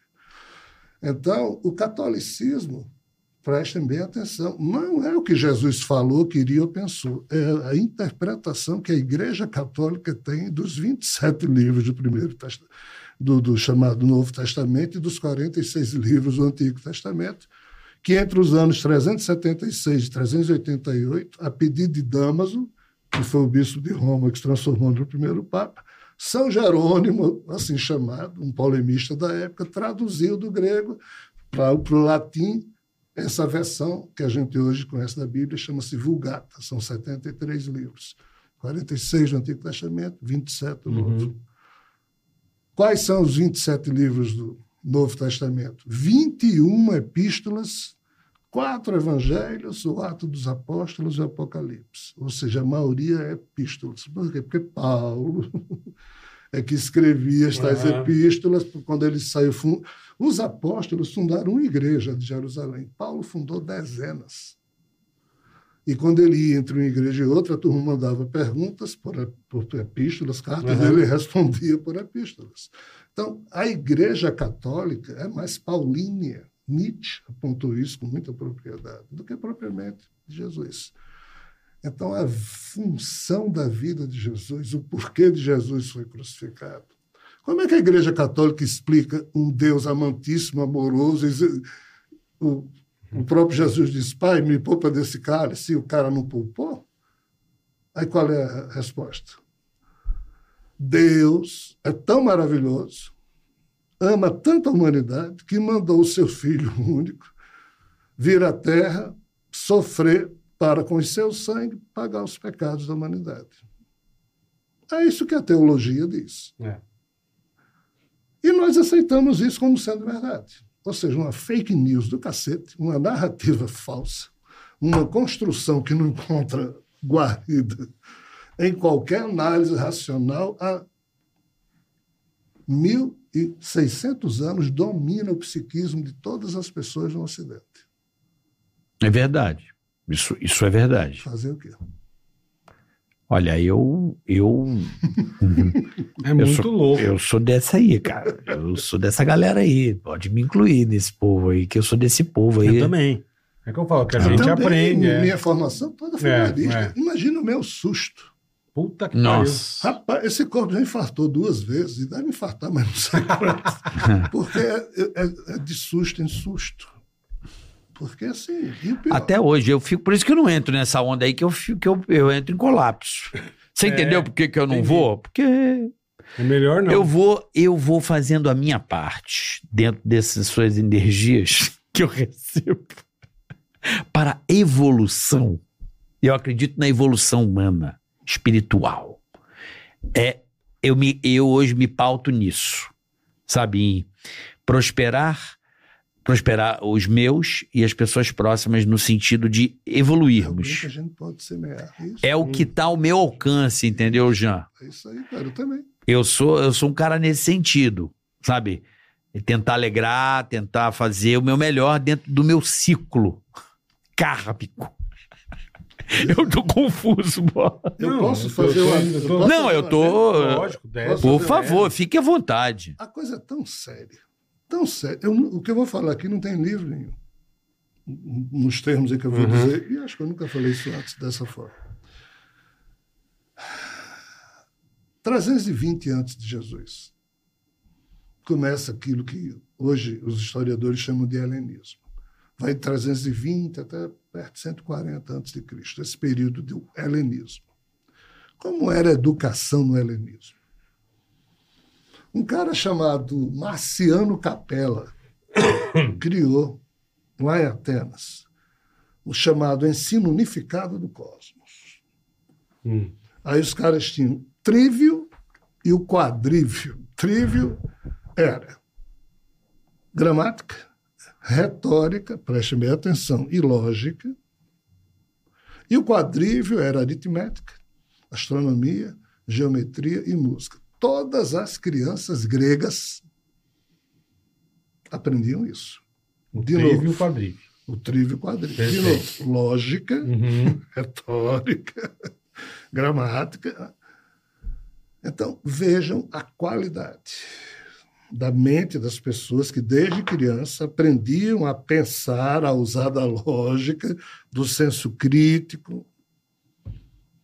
O que é que acontece com o cristianismo? Quando o cristianismo surge, isso aqui se acaba. E o que é que é colocado? Deus. Não pergunte, não pense, obedeça a Deus, Uhum. senão você vai para o inferno. No século V, depois de Cristo, um patrício romano chamado Boécio, no tempo do- da queda do Império Romano, quando os visigodos invadiram, vendo o porquê de Roma ter se ferrado, porque todo mundo emburreceu, olhem bem, a educação grega criou um super ser humano. O cristianismo ferrou porque transformou o ser humano em pecador. Não é Jesus, não. É o Uhum. cristianismo que surgiu. E quando o cristianismo se tornou católico, aí emburreceu de vez. Porque ninguém podia nem fazer pergunta, senão era trucidado. Massacrado. Massacrado, ia para o inferno, inclusive. Boécio, século V, resolveu traduzir o trívio quadrívio para ver se conseguia recuperar as novas gerações romanas, para ver se a turma aprendia de novo a pensar. Porque a lógica, a retórica, É. a gramática, tudo isso ficou proibido em Roma. Aí o que, é que a Igreja Católica fez? Ferrou com Boécio, Boécio foi trucidado vivo aos 44 anos. Logo depois, a Igreja Católica aplica o obscurantismo intelectual do século V ao século XVI. Ninguém podia aprender a ler na Europa. Por quê?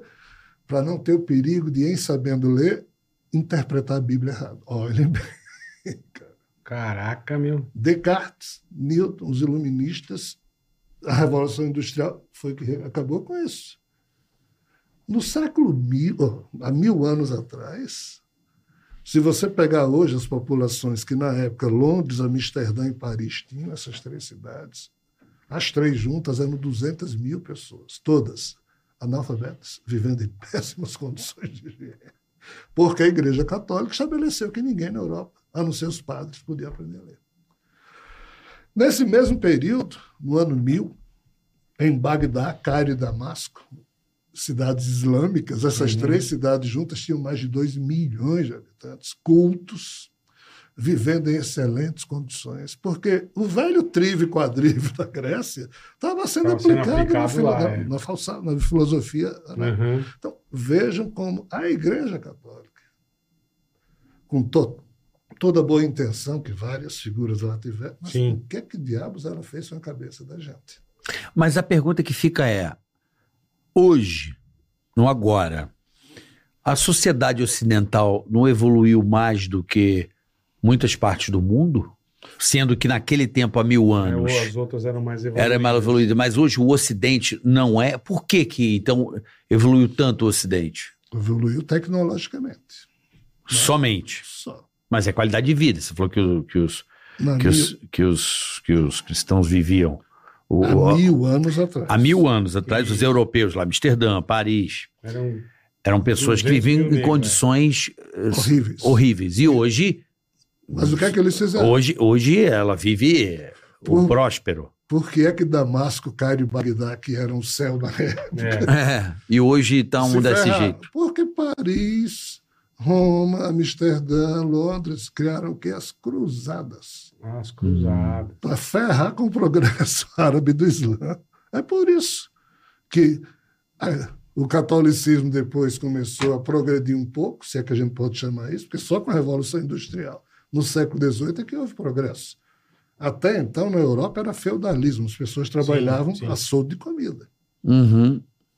Lá, no Oriente, que estava à frente do Ocidente, eles se ferraram com as cruzadas.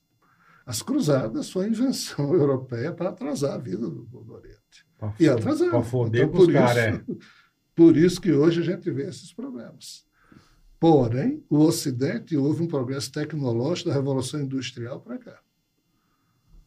Mas não tem ninguém adiantado hoje na Terra, não. Na minha opinião, estamos todos Olha, se eu já sou uma pessoa confusa, agora Não, você. Agora lascou tudo. Em bola, falei acabou você. de fuder.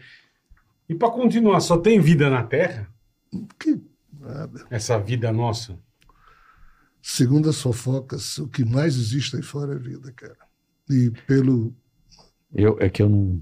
Mas é porque, mas por que que não se não aparece? Aguarde. Na verdade, já apareceu há muito tempo, mas é porque a gente está esperando que um porta-voz oficial nos diga. É. que É, verdade é isso. Mas a leitura dos fatos. Aonde tem vida além daqui? Cara, hum, você, olha, vamos só entender o seguinte. Qual o conhecimento mais antigo da humanidade? É o que hoje a gente chama mitologia. Certo. Sim. E as mitologias dizem muito claramente que existe vida no nosso universo, em muitos lugares, e num universo vizinho ao nosso. O nosso universo seria formado de matéria, esse universo vizinho de antimatéria. Uhum. Lá atrás, a mitologia chinesa, por exemplo, diz que não existia nada. Isso aqui é o mito do ovo cósmico. Surgiu o ovo cósmico, esse ovo ficou, ficou, ficou. Um belo dia quebrou, saíram três coisas dentro do ovo: o Yin, o Yang e Panku, o criador caído no Yang. E Panku, em caído no Yang, criou muitas vidas nas locas ou nos mundos que tem nesse universo vizinho. E depois a vida veio para o nosso universo. Mitologia ariana hindu diz a mesma coisa, são duas locas, o Brahmaloka e o Buloka. Então, assim, nesses dois universos, a vida é abundante. E o pior, houve um tempo em que os portais se abriram, estou só repetindo o que as mitologias falam. E a turma do universo de lá passou para cá. Tá. Alguns voltaram, mas gente ficou aqui. Só que os portais voltaram a se fechar, mas agora a turma está abrindo com tecnologia. Então, assim, se você olhar os estudos ufológicos da atualidade, Uhum. todos os ufólogos, veja só, a maioria das pessoas bem informadas e que estudam o assunto, Claro. obviamente, ninguém acredita em vida extraterrestre. Todo mundo sabe que existe vida extraterrestre. Não é mais questão de acreditar. É questão de acreditar, assim, para as pessoas que não acompanham isso, porque Eu não acompanho, por isso que eu, eu sou um cara. Eu sou. Não acredito. Eu falo isso aqui, eu. Não sei, ninguém me apresentou, porque geralmente o ET aparece aquela figura lá do, do zóio verde, dedo é. que é o dedo que acende. pois é. Acho que para muitas pessoas, Porque né? Existe área 51. Eu não sei se eu tinha um de Jean de Rogério, agora não sei mais Tanto nada. faz. Tanto Jean, faz. Rogério. Se você quiser saber a resposta Tá mais irada, é. pergunta ao Jean. Isso você- É, existe É. área 51. Lá, lá diz que tem corpo de ET. Diz que a área 51 é um negócio tão fechado que. Olha, ninguém tem dúvida mais, nenhuma sobre isso. Tá certo? Por quê? Uhum. Porque os documentos já foram liberados. Tá. Que documentos? Documentos oficiais do governo norte-americano, ou melhor dizendo, estadunidense. Mas vejam bem, John Kennedy foi morto em 1963. Perfeito. 30 anos pelas leis estadunidenses, depois, esses documentos têm que ser liberados. Tá. 30 anos depois, foi em 1993. A turma não liberou. Não liberou. Ah, daqui a mais 30 anos a gente libera. Os 30 anos, agora foi em 2023. É. Os 20, né, não liberaram de novo. Aí a pessoa diz, aí, todo mundo dessa época, de 1963, já morreu. Hum. Por que, que vocês não liberam? Porque eles seguram a informação. Isso sobre a morte de John Kennedy. Agora imagine sobre os projetos do Majestic 12, que foi Eisenhower na época, Uhum. depois, depois de Truman. Há uma série de documentos que já provam que os Estados Unidos e outros países da Terra, obviamente, sempre souberam da presença de seres de fora. E por que, que não revelam? Isso que eu falo, qual que é o é o grande drama. medo, Jean? Por que, que diabos não revelam? Para deter informação para poder. Bem, segundo o que se sabe hoje, eles não revelaram por quê? Porque eles estavam retirando dessas naves e dos seres o chamado processo de conhecimento de engenharia reversa. Hoje, o GPS que a gente tem, o É conhecimento de graças chip, ao. muitos cientistas dizem que não houve uma evolução contínua da ciência humana capaz de promover isso. Foi Esses tudo pego aí. saltos quânticos Uhum. existiram porque alguém pegou informação privilegiada. Uhum. Aí, isso é uma coisa. A informação privilegiada teria vindo de onde? Daí surge esse assunto.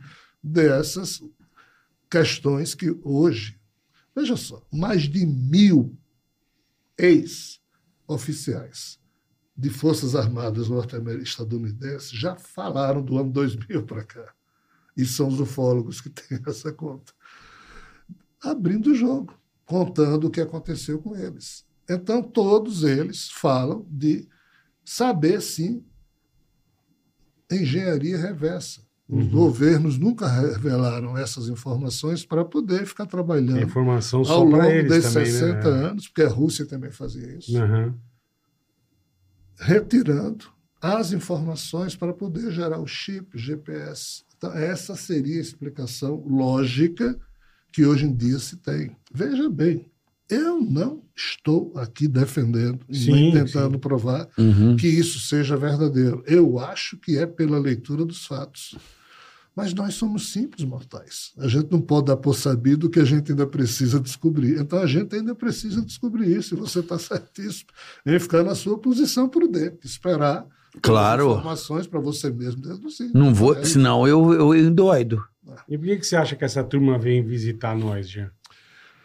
É, Qual, Rapaz, qual esse é um dos deles? temas de bem umas 30 palestras que eu já fiz dos livros. Não é curiosidade, nada. Não é? é atrás do DNA do ser humano.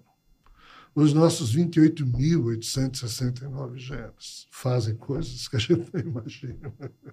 Caralho. Ainda que a gente só use 2, 3% disso, no sentido de que as proteínas que são produzidas correspondem a exatamente esse percentual. O resto é o chamado era DNA lixo, hoje não mais. Aham. Hoje é um outro tipo de visão que a ciência tem, de que esse DNA que não produz proteína, mas ele tem toda uma função de acionar, Entendi. desativar genes.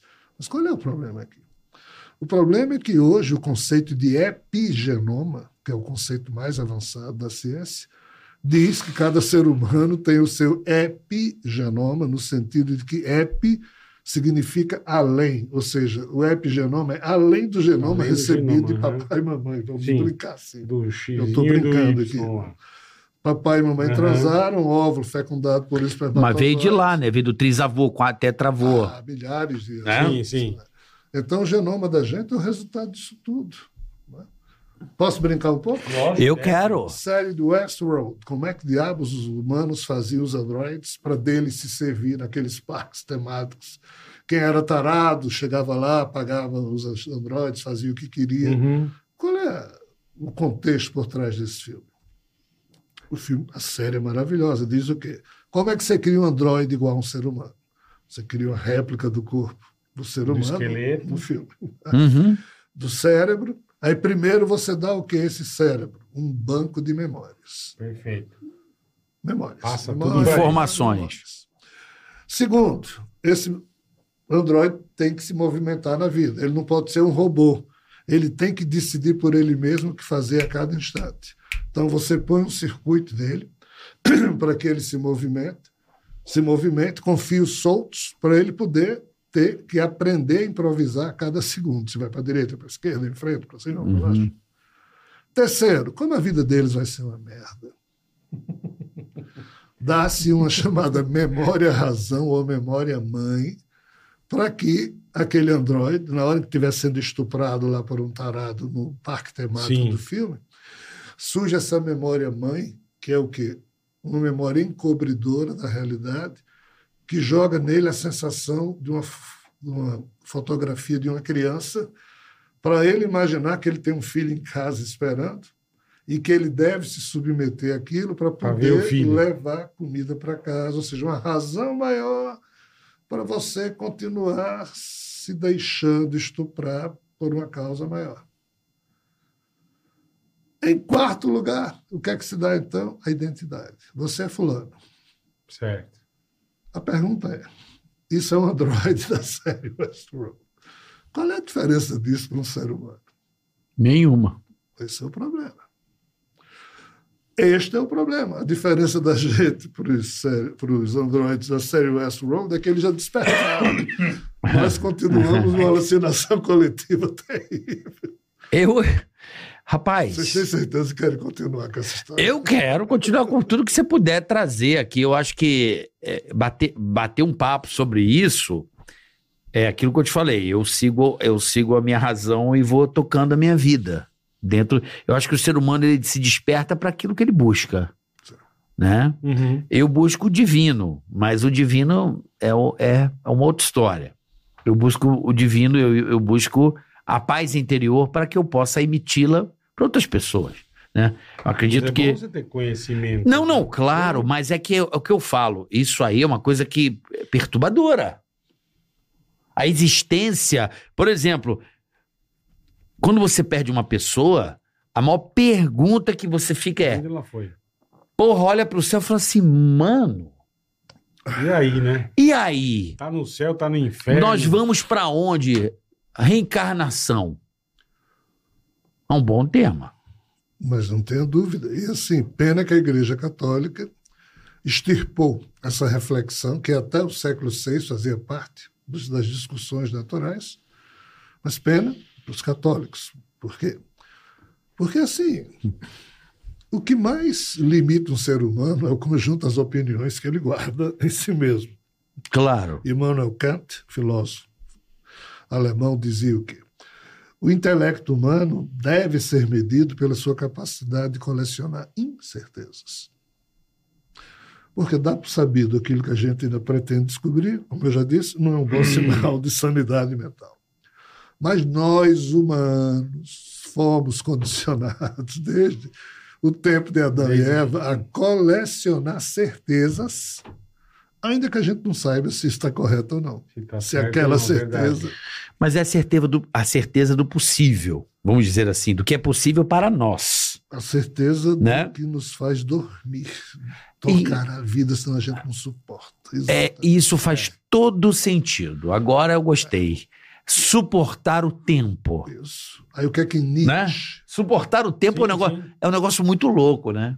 Que é que Nietzsche, no seu livro Crepúsculo dos Ídolos, diz? né? Que nós, humanos, se fôssemos a nossa racionalidade, usaríamos o perspectivo no sentido de pegar cada verdade dessa colecionada até hoje e quebrá-la com o martelo do questionamento filosófico para ver se realmente aquilo ali é digno ser colecionado pelo ser humano como sendo uma certeza.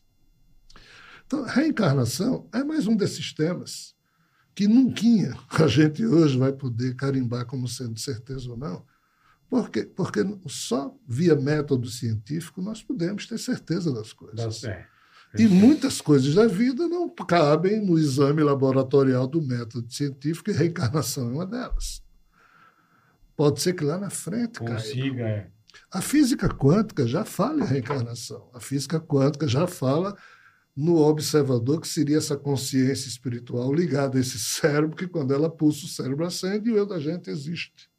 Só que a maioria dos cientistas clássicos não aceita que a consciência ela seja tenha uma relação de causação ascendente com o aspecto da fenomenologia do eu humano. Mas pouco importa. Reencarnação, na minha perspectiva, é algo tão real quanto a lei da gravidade. E perceptível à leitura dos fatos, mas não se enquadra dentro do método científico. Ainda não é possível carimbar isso. Mas eu penso, tenho certeza, certeza que eu não deveria ter, mas no caso da loucura que eu vivo, desde que os espíritos abriram né? Uhum. vidas passadas para eu poder ter noção. Então, assim, eu, Rogério, tipo aquele bêbado que não atina com a própria bebedeira, eu já não sou exemplo nem para mim mesmo, não pretendo ser exemplo para ninguém, em coisa alguma do que eu penso. Por quê? Porque a a vida é um pouco doida do meu lado. Mas, Imagino. assim, reencarnação é algo que é profundamente estudado por todas as principais etnias da história humana, à exceção do catolicismo, devido a um problema com Justiniano e Teodora, que houve no século VI, quando o catolicismo se, se dividiu em Lembrou. Ori- Ocidente e Oriente, e o nosso amigo era apaixonado por uma mulher que, de vida fácil na época, mas Sim. que se tornou imperatriz. E aí, se tornando imperatriz, as amigas, antigas companheiras, vinham visitá-la no palácio e ela não recebia mais, por razões óbvias. Sim. Aí ela pediu ao marido, que era só imperador do Império Romano do Oriente, "Ô, Bobagem. meu marido, as minhas amigas estão dizendo que na próxima vida eu vou nascer como vaca, como cadela. Dá para você ter essa, essa coisa de reencarnação dos cânones do catolicismo e acreditem, foi por isso que tirou. Ele criou um sínodo. Que loucura, hein? Então, assim, assuntos sérios Muito foram sério. tratados dessa forma. Mas a gente reencarna em bicho também? Segundo que a revelação espiritual organizada por Kardec e os espíritos reafirmam e ratificam até hoje, o ser humano ele não retrograda. Ou seja, por Tá. pior que um ser humano se comporte, Ele volta. ele sempre nascerá como ser humano, mas ele não vai deixar nunca de ser um ser humano e voltar a ser um animal Entendi. irracional. Ele vai se idiotizar. Ou seja, se um espírito. Um espírito é igual a um ator, do jeito que um ator tem Aham, 50 interpreta- perso- personagens, 50 novelas diferentes, o ator apropria de cada personagem o aprendizado que ele pode. O espírito da gente seria alguém que apropria essas- esses personagens transitórios.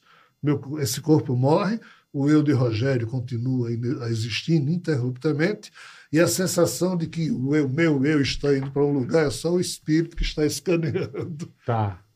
o conectome, que seria o conjunto das ligações sinápticas desse cérebro. Tá? Aí guarda nele. Quando esse espírito for produzir um novo eu, reúne-se na espiritualidade familiares, escolhem pai e mãe, Uhum. aí começa a produção do androide. Aí um óvulo é fecundado Sim. por um espermatozoide, surge um zigoto, as memórias do espermatozoide e do óvulo já estão lá. Aí ele vai aprendendo a sobreviver. Aqui, quando ele nasce, ele vai aprendendo a, Vai somando a as agir. coisas. Tem uma- Aí diz o nome, Ei, você é fulano. Eu sou fulano. Então, assim, né? Então, a encarnação, ela, a reencarnação, ela se dá por uma série de processos que nós ainda não temos como estudá-los no sentido do método científico, Científico, clássico, é. mas já temos como estudá-lo no método científico quântico, que nem todo cientista clássico aceita. Entendo. E quanto tempo leva essa reencarnação? Porque eu não sei o que, que é mais tempo. Rapaz, O que, que é o tempo? A vida humana é isso que nós conhecemos, pelas fofocas, né? Pelas fofocas. Em tempos. É porque, assim, depende da quantidade de gente e de espírito que tem. Pelas fofocas, existem bi, B de bola, bilhões de espíritos, uns, uns 15 bi, e aqui temos 8. Houve É. tempo em que era 20, 23, e aqui era 200 milhões só. Então, há todo um processo em curso. A própria gênese da rebelião de Lúcifer, que Chico Xavier e Emmanuel no desdobramento da revelação de Kardec explicam que lá de Capela vieram também espíritos exilados, ou seja, o exílio teria ocorrido também no mundo espiritual. Aham. Quando a gente fala a Terra é o planeta, o orbe Terra seria o planeta e mais as esferas espirituais que envolvem a Terra, para onde os espíritos da gente transitam ou moram, enquanto sustentam os eus aqui humanos. E a gente sempre volta para cá? Ou pode voltar para outra? Pode voltar para outros. Mas pelas fofocas que rolam, ultimamente a gente está só vindo para cá. Para cá. Por quê? Porque há uma concentração na Terra de fofocas, de convergências que só as mitologias antigas explicam. Veja bem, é, Matrix. Matrix. Matrix. O que é que a trilogia Matrix conta para gente, né? Vocês assistiram os filmes? Eu vi. Eu não vi. Bem, Eu confesso que é não. algo que precisa ser, ser Analisado. analisado. Uhum. É é uma trilogia formidável. É, é muito legal. Que na perspectiva do filme, os humanos, para sobreviver às inteligências artificiais autônomas que no filme passam os humanos em termos de evolução, Uhum.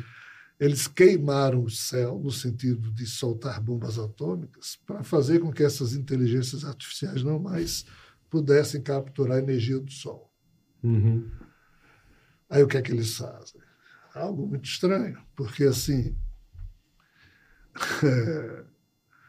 na perspectiva da Matrix, essas inteligências artificiais criam então faixas de realidade simuladas e passam a cultivar humanos em casulos a partir de restos de cadáveres que eles encontram e vão injetando nesses cadáveres eh, um certo tipo de líquido que eles retiram dos seres que estão, entre aspas, Isso. vivendo dentro da Matrix. Ah, O que implica dizer que a partir daqui os humanos do filme não mais se reproduzem. A Isso. população aumenta porque eles, ou seja, as Estão inteligências criando, né? artificiais autônomas, estão criando Uhum. mais humanos. Que mito é esse? É o Dr. Frankenstein, que cria vida a partir de Pedaços. Né? pedaços de cadáveres. Onde é que a gente encontra isso? Nas mitologias. Que inclusive dizem que o ser humano foi criado assim. que nós, os humanos, é, somos um Um ajuntamento de, de restos. de pedaço. É. Se você vai para a mitologia nórdica, a briga entre os Joturnos, que é um tipo de deuses, com os Aesi e Vanir, é porque eles diziam: "Ó, nós somos puros, mas vocês foram formados com restos dos gigantes. Eu, eu confesso a você que. é, eu não sei nem o que dizer, porque para mim é tudo muito muito. é são tantas incertezas que, que convivem Sim. com a vida que a gente acaba. Eu, por exemplo, eu, eu faço igual você falou, eu cometo uma fuga pessoal e vou fazendo o meu caminho dentro da minha fé. É o, é o que me resta, é o que me cabe. Então eu não posso ir além daquilo que, que é o meu limite. Senão você vai enlouquecer, né? Não, que é o meu limite. A gente faz vista Você grossa é para poder bom. manter É. a sanidade. Exatamente. Não é? Claro, senão a gente Exatamente. pira. Nietzsche pirou, Glauber Rocha pirou. Glauber Rocha, no dia em que ele morreu, ele foi convidado por Darcy. Eles eram amigos. Uhum. Ah, Darcy Ribeiro. Darcy Ribeiro. Ele Professor Darcy Ribeiro. convidou Glauber para tomar café com ele, porque ele estava preocupado com Glauber. Glauber vivia chorando pelos cantos. Aí, depois do café, Darcy disse, mas Glauber, por que, que você está desse jeito? Que jeito? Está triste. Aí ele começou a chorar loucamente. Chorando, chorando, chorando, chorando, chorando. Ele disse, eu choro todo dia. Mas por quê? Ele disse, as crianças, Darcy. Eu não aguento mais ver sofrimento de criança. Isso está acabando comigo. Eu não consigo mais fazer vista grossa. Morreu à tarde de um síncope nervosa, coisa parecida. Nietzsche, Glauber Rocha, são figuras que olharam para o sofrimento humano e não conseguiram tirar a vista. Sucumbiram.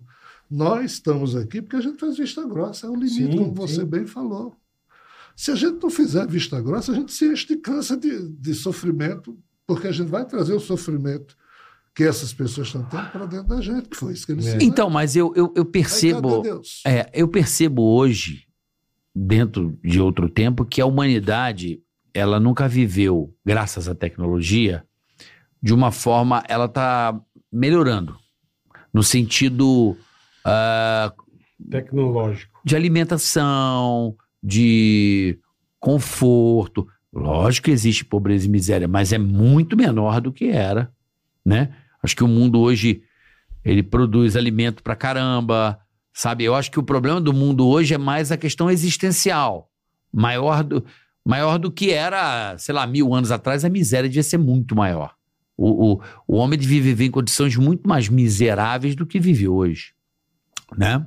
Uhum. E acho que o mundo está caminhando uh, através da informação, né? Porque o homem, quando ele começa a, se informar trocas de informações, como a internet possibilitou, o homem conseguiu evoluir. Antigamente, às vezes de cidade para outra havia uma diferença abissal porque o homem não, não trocava informação. E hoje a troca de informação, tem gente assistindo a gente lá na Austrália agora e pode pegar um exemplo daqui e levar para a vida dele de lá e se comunicar e falar: preciso de um aquário, eu preciso montar o meu peixinho, eu quero montar uma loja. Que nos anos 70, há 40 anos você tinha uma dificuldade e hoje o mundo encurtou. Logística, Sim, sim. né, a aviação, a velocidade do transporte, da, da pô, a gente trabalhou em rádio, pra chegar música da Itália levava um mês, pô. Né, pedia música. Eu nunca mais vou me esquecer o dia que, que tava todo mundo no computador falando assim na Jovem Pan. Meu, tá chegando uma música de um DJ da Itália agora pelo computador. Eu falei, oi? É. Levou três, quatro horas, mas tava chegando uma música. E eu assim, como assim? Não vai, não tá vindo pelo correio? Não, e antes, enquanto Não. ninguém trouxesse o disco, não tinha. Então, assim, eu acho que o mundo, com a internet, com o adven- com o advento da comunicação, o homem, a vida humana, ela, ela tende a melhorar. Agora, a vida espiritual do homem, através do mesmo instrumento, está se conturbando. Isso. E eu só tenho uma certeza nessa história que eu não deveria ter. É que o ser humano é formidável. Nós, humanos, no- mesmo tendo sido criado com o resto disso, daquilo, pedaços, eu é. não sei o que é que Eva fez, eu não sei o que é que Pandora fez, mas alguém fez algo que nos deu uma Fantástico. condição maravilhosa. E eu sou alguém que sou obrigado a falar de uma série de temas muito complexos, mas sou alguém pacificado. Por quê? Porque eu repouso no bem. No Uhum. bem, que é a coisa mais simples que nós humanos podemos medir que existe. Eu posso até não saber se Deus existe, Uhum. se fulano existe. Agora, o bem, como Tolkien muito magistralmente nos seus livros e o próprio Peter Jackson trouxe para aquele filme, O Senhor dos Anéis, né? Senhor dos Anéis. tem hora que Frodo, o protagonista, vai levar o anel o anel, é. lá para Mordor, na Isso, montanha, né? jogar no, e né? sofrendo para cacete É. no chão, e aquele amigo dele, Sam, né? diz, Mr. Frodo, levante-se, vamos, vamos continuar. E ele diz, eu lá quero continuar. aquilo é um peso não desgraçado pra quero, ele, não é. aguento, não tenho razão para isso, não há motivo, eh, não- ninguém nos ajuda. Aí o amigo Sam diz, mas Mr. Frodo, há uma razão para o senhor se levantar e seguirmos. Qual? O bem, o bem que existe nesse mundo. É. E assim, mesmo pessoas feias como eu, tem um bem. Você é lindo, você não é feio. É uma pessoa linda. Mesmo pessoas imperfeitas como nós, temos o bem no Sim, coração sim. e praticamos. O pior assassino da face da terra faz o bem a alguém que ele ama. Nós humanos podemos fazer tudo. Qual é o problema? Nesse espectro dos 28.869 genes da gente, dependendo para onde o nosso eu for, a gente pode ser bestial e monstruoso, pior do que qualquer, mas podemos ser maravilhosos, agir de uma forma superior. Basta que o eu da gente se eduque. O problema é que levar a educação da humanidade para o fosso. Complicado. Mas eu acredito, eu tenho certeza que nós, seres humanos, temos uma função única no universo, nessa criação, e por isso tem tanta gente de fora aqui tentando pegar as coisas, tentando abduzindo o ser humano, porque nós, humanos, temos em nós a joia da coroa. E a joia da coroa é a maneira que nós podemos aprender a direcionar os nossos pensamentos e sentimentos. Nisso aqui reside uma maestria que nós precisamos redescobrir. Por que redescobrir? Porque lá atrás nossos ancestrais já valorizavam isso.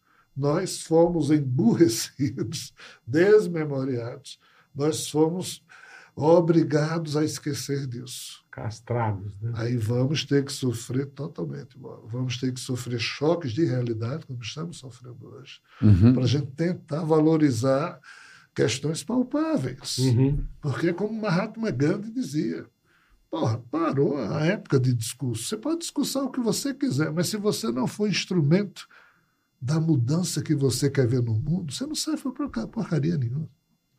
Se você quer que o mundo seja um lugar belo, seja você a pessoa mais bela que você puder. Ainda que isso aqui seja resto e cadáver, É, que de esteja, esteja junto, tudo é. errado. Se você fala mal da corrupção, seja você honesto, ainda que todo mundo ao seu redor seja corrupto. É. Ou seja, ser instrumento da sua transformação. Toma a fé, não como questão de crença, mas como profissão de fé existencial, como convicção filosófica. E eu penso e tenho certeza que as novas gerações humanas vão conseguir dar esses passos. O meu receio é esses tempos que nós estamos vivendo, em que todos os perigos estão convergindo Uhum. para os nossos ombros. E nós não fomos preparados para isso. É. Então a gente está delegando a Deus. Ah, no final Deus resolve. No final Deus está no não- leme. papapá. tem que Mas olha, gente, até é. hoje a coisa. Exatamente. É, eu sinto que a humanidade tem muito a dizer e cada dia mais ela pode falar menos.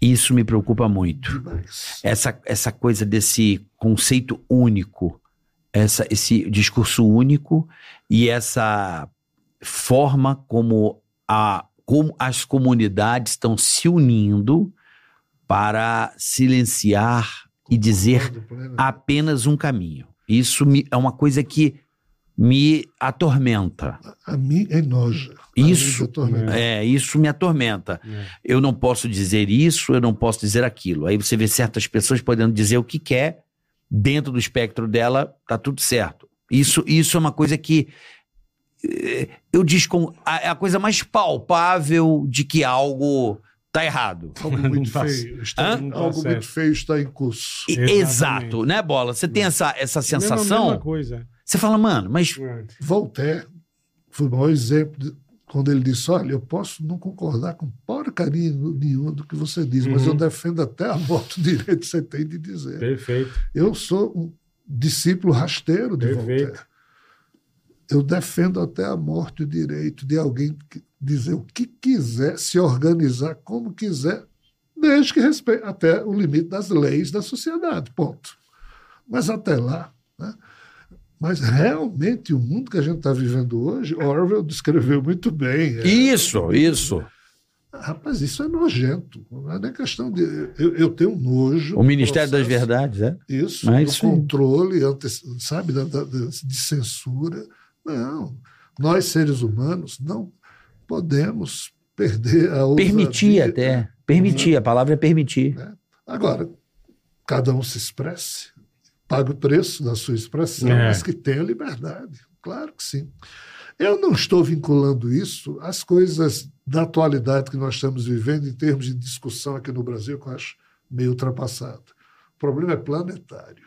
O problema é que todo regime ditatorial estúpido tenta, de alguma forma, Criar um som. não tenha dúvida, Uhum. para querer controlar. A Sim. Matrix é controle, controlar os outros. Né? Uhum. Então, assim, eu tenho nojo de qualquer ditadura, de qualquer tipo de controle, e me esforço para não sentir nojo pe- pela pessoa que está nesse processo ou por trás dele, porque eu não me permito sentir nojo por nenhuma pessoa. Mas pelo processo me enoja. É triste. A palavra é tristeza. Porra, Ferra com a humanidade, cara. É porque você limita ao, a- ao outro de expandir, de expansão. Porque eu acho que é um grande fator inibidor de expansão mesmo, de evolução. Pois é. Quando você segura, disso aqui Sim, você não sim. pode dizer, ou isso aqui você não pode fazer, Não pode se expressar, não pode. você não sabe o que há do outro lado. É. Sabe assim, da- daqui você não passa, porque nós não vamos lhe permitir. Não, e hoje? Alguma coisa dizendo isso a Eu você. publiquei 54 livros. Uhum. Eu recebo muita porrada. Mas as porradas que eu recebo é tudo direcionado à minha pessoa, não é relativo aos assuntos dos livros. Uhum. Não, nem lê. Sabe nem o que está lá. Não sabe nem o que está falando, né? Aí eu fico olhando, assim, respeito, Lógico. acolho no meu coração, porque entendo. Perfeito. né? Mas, assim, é, uma, é um problema sério a crença, quando ela é mal utilizada. Ela é cega, né? religiosa ou política. Kardec dizia, antes de crer, vírgula, é necessário compreender. Qual é o nosso problema? O nosso problema é o vício em certezas, como a gente falou antes, na minha opinião. Uhum. Freud foi um cara que foi muito perseguido porque, porque ele disse: olha, o imaginário humano precisa ser melhor entendido pelo próprio ser humano. Por quê? Porque uma criança. Recentemente eu estava fazendo uma palestra, acho que em Uberlândia, e alguém me perguntou: Você reza? Eu disse: Não. Rezei uma boa parte da minha Da vida, mas vida. uhum. resolvi me livrar de toda e qualquer dependência, superstição. O respeito que eu tenho por Deus se dá num outro nível de processo, Uhum. não nesse. Mas você acha que uma criança deve aprender a rezar? Digo, acho. Porque uma criança, nesse mundo maluco que a gente vive, até para ela dormir, ela precisa se sentir minimamente segura. Então, nada demais você ensinar, e eu ensinaria a filhos, netos, tipo aquela oração, Santo Anjo do Senhor, meu Zeloso guardador. Porque Você, quando reza aquilo, É. você vai dormir. E Freud Calma. dizia. Espera, me guarde, bem. me, me governe e me ilumine. Isso, maravilha. É isso aí. Agora, qual é o problema? O problema é que isso numa criança, no imaginário de uma criança, está ok. Quando essa criança chegar em idade adulta, ela vê o, o que fazer com isso. Mas se você chegar aos 90, Santo Anjo do Senhor, meu zeloso guardador, que a ti me confiou, aos 90 você dizer isso e não ter ainda despertado seus próprios potenciais e ainda depender de algo que está no seu imaginário e que pode até existir na realidade. E eu Uhum. penso que existem amigos espirituais Claro. que da gente, Claro. mas que não podem resolver por a gente problemas que nos são próprios. A gente não pode delegar. Então, a crítica que Freud fazia ao chamar delírio dos adultos, de pensar coragem de enfrentar. pensar exatamente, Se deparar é com a mais realidade. confortável você transferir para Deus, Claro. Para o seu imaginário, para os heróis da Marvel que a gente coloca Do que encarar a sua missão, enfrentar eu suas dores. Resolvi enfrentar minhas dores. Eu resolvi encarar. Uhum. É susto atrás de susto. Mas encontrei, Eita, tá de eita, né? haja aí, É, acha eita. no, no equilíbrio filosófico em torno da importância do bem, da sensatez, do carinho, da ternura, das coisas mínimas da vida. Uhum. Manuel de Barros é o poeta das coisas insignificantes. Ele diz: a poesia está guardada nas palavras, é tudo o que sei. O meu fardo é de não saber sobre quase tudo. Sobre o nada eu tenho profundidades. Não tenho conexão com o real. Para mim, poderoso não é aquele que descobre ouro.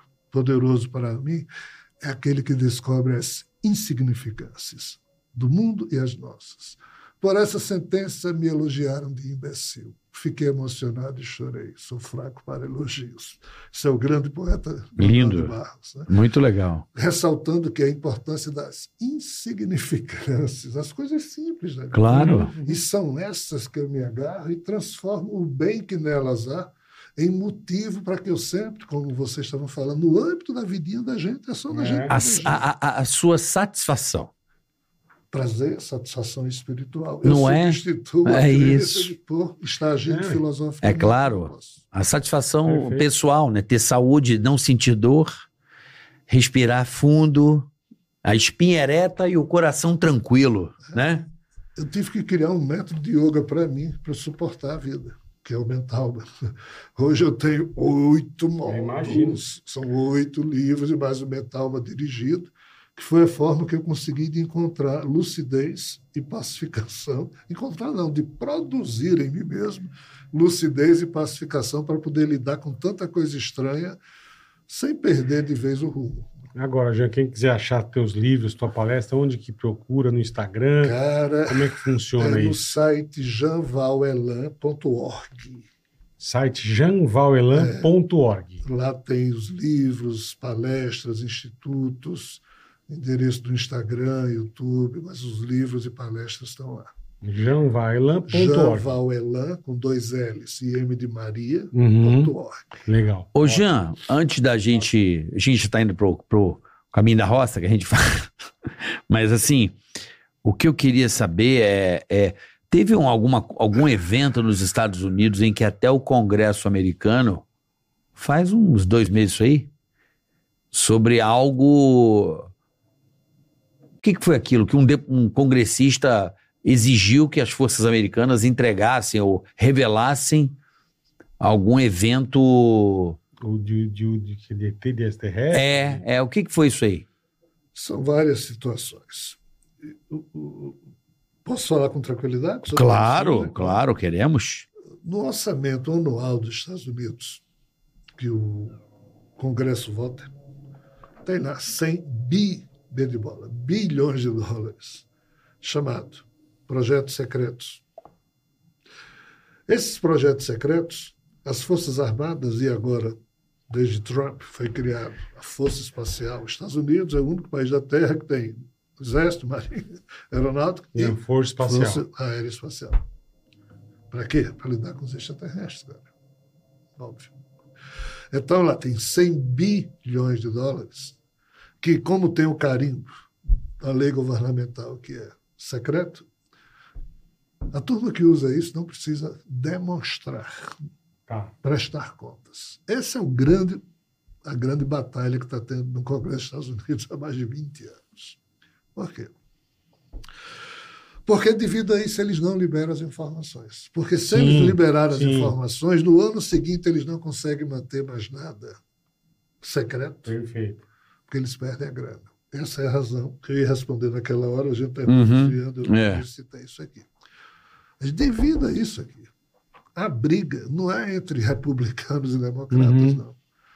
É entre o chamado deep state, ou seja, o estado profundo por trás do que aparentemente existe nos Estados Unidos, para ver o que é que vai fazer Uhum. com as informações que tem. A NASA é uma agência de governo, não é Sim. agência espacial. É uma agência de governo que cuida de questões espaciais. A NASA, ela, no ano, salvo engano, 2006, 2005, alguma coisa assim, posso estar falhando aqui, alguém chegou no Congresso dos Estados Unidos e disse: Ei, a NASA está começando a destruir fotos e filmes. E cada foto, cada filme da NASA, ao longo da história da NASA, é numerada. Uhum. Os caras votaram em regime de urgência e o Congresso definiu a partir de hoje, tal hora, a NASA não pode mais Destruir. destruir. Se destruir a partir. Aí eles pararam naquela hora e naquele momento. E o pior, os congressistas conseguiram aprovar uma lei que a NASA tinha que divulgar tudo. E a NASA divulgou. Mas a maioria, boa parte das fotos tem borrado. Não, eles borram. Porque na lei não tem nada contra você borrar as fotos. Olhem bem o que eu estou dizendo. Eles mostram, mas borrado. Eles mostram, mas Entendi. uma parte da fotografia é borrada. Entendi. Virou piada. Para É, quem mas pensa. lógico, né? Ou seja, tem um grupo no, no- no Congresso dos Estados Unidos que quer tentar descobrir a verdade. Uhum. E tem outro que faz de tudo para não divulgar a verdade, senão perde as verbas do orçamento secreto. Que não são poucas, né? Que não é- Então, isso é o que está por trás dos fatos. É porque teve um evento também no México, né? Há pouco tempo. Teve. Mas mas ali é uma outra história. Tá. Ali são outros ufólogos que tentaram divulgar e aquilo foi muito maltratado, porque assim, é muito fácil você pousar. É, isso é errado, isso é errado, isso é errado. Se você não acreditar em nada, é muito cômodo. Sim. E você diz, não, não acredito, não acredito. Então você está sempre com a- as vestes impecáveis, porque você é tudo não, não, não. Aí os palhaços são aqueles que tentam. né? Então, ser contra as coisas ou negar as coisas, além de cômodo, é fácil. Claro que precisa ter isso, por quê? Porque a picaretagem come solto nesse tipo de assunto. Imagino. Qual é a dificuldade? É encontrar o ponto de equilíbrio. É ver em- em no que é que você pode minimamente colecionar uma possível incerteza como sendo algo que mereça ser estudado até que um dia se possa ter certeza ou não e descartar aquilo como inapropriado. Nós estamos longe disso. O que está havendo nos Estados Unidos é isso. Uma Uhum. tentativa de, inevitavelmente, tá certo? É, fazer aquela reunião. Que reunião? Aqui Paul Hillier, que foi ministro da Defesa do Canadá, diz O cara foi ministro da Defesa do Canadá e fala claramente, ó, agora que eu não sou mais, não é qualquer Rogério que é ministro da Defesa do Canadá, tem que ser alguém. E o cara ficou lá um bom tempo, quando saiu, disse, ó, agora eu vou falar. É preciso que, do jeito que um pai de família coloca o seu filho, quando tem seis, sete anos, e diz, meu filho, fica aqui no meu colo, eu vou lhe dizer algo muito importante. Que é, papai? Olha, Papai Noel não existe. Olha, a Coelhinho fada da do Páscoa, dente é. Coelhinho da pá. né? Ah, papai, é. Então, Paul Hiller diz que alguém precisa fazer isso com a humanidade, dizendo: olha, vida extraterrestre Existe. existe. estão mentindo descaradamente. E ele diz: eu sei que o governo dos Estados Unidos tem quatro bases, aonde quatro raças que chegaram lá de fora aqui e não puderam voltar, existem ali e a área 51 É protege. Porque esses seres não são do mal, Aham, aham. e não tem como voltar e estão vivos. E o pior, não há nem comunicação possível com alguns deles. Com outros, as informações que têm não valem muita coisa, mas eles pegam as naves, aí aplicam engenharia reversa e pegam a tecnologia. Aham. Paul Hiller vem falando isso desde o ano 2004, 2005 ou 2006. Quando eu vi pela primeira vez, eu digo, vai amanhã explodir na Rede Globo, na Fox News, CNN. Nada. A imprensa não, a verdade não mais se impõe em lugar algum de nenhum tipo de mídia planetária. Por quê? Porque a Vanguard, a BlackRock, a Wall Street são as três grandes investidores. Os caras são donos de todas as principais empresas, de todos os ramos de atividade da economia planetária, cara. Eles mandam em tudo. Não, as 20, 20 ou 50 maiores empresas do mundo de qualquer área pertencem a BlackRock. a Vanguard. E quem é diabos é dono disso aí? A Vanguard é Larry Fink, que é a testa de várias famílias que de fato são quem mandam na história. Então a imprensa nunca vai dar essa. Olha, atenção! Agora, o que é que vai acontecer? É isso que eu escrevo nos meus livros. Fatos acontecerão. Porque qual é o drama dos ufólogos e o drama dos governos? É que os governos não podem impedir esses estranhos aparecimentos, essas estranhas aparições de ocorrerem. Eles não conseguem controlar, mas o que é que eles podem controlar? A informação que sobre isso é veiculada. Que é hoje onde, onde, onde Onde mais. pega, né? Hoje, hoje é isso. É. Então, isso que você se referiu, o Congresso hoje está sendo açoitado por uma série de ex-militares que resolveram abrir a boca. Por quê? Porque tem muita gente desaparecendo. Tem militares estadunidenses sumindo. E há uma, meio que uma revolução de base lá nos Estados Unidos, em todos os setores, que não aguentam mais se ferrar para que essas coisas continuem sendo misteriosamente maltratadas pelo governo e pela informação. O problema da ilha de Maui, aquele incêndio, aquilo é terrivelmente complicado de se analisar. Destruiu tudo, né? Acabou com tudo. É terrivelmente complicado. Aí Biden vai lá, faz uma visita ah, e vai embora. Aí na hora que você vê que todos os hidrantes estavam fechados, É. todo o trânsito, na hora que você vê toda a sequência de fatos, as decisões que foram tomadas pelas autoridades locais nos dois dias que antecederam o problema, quando você faz a leitura dos fatos, você diz: Isso foi de propósito, cara. Não, é tudo coincidência. Aí cada um. Né? Então, assim, é um assunto delicado, Delicado, é verdade. tenebroso, É não verdade, é agradável. Uhum.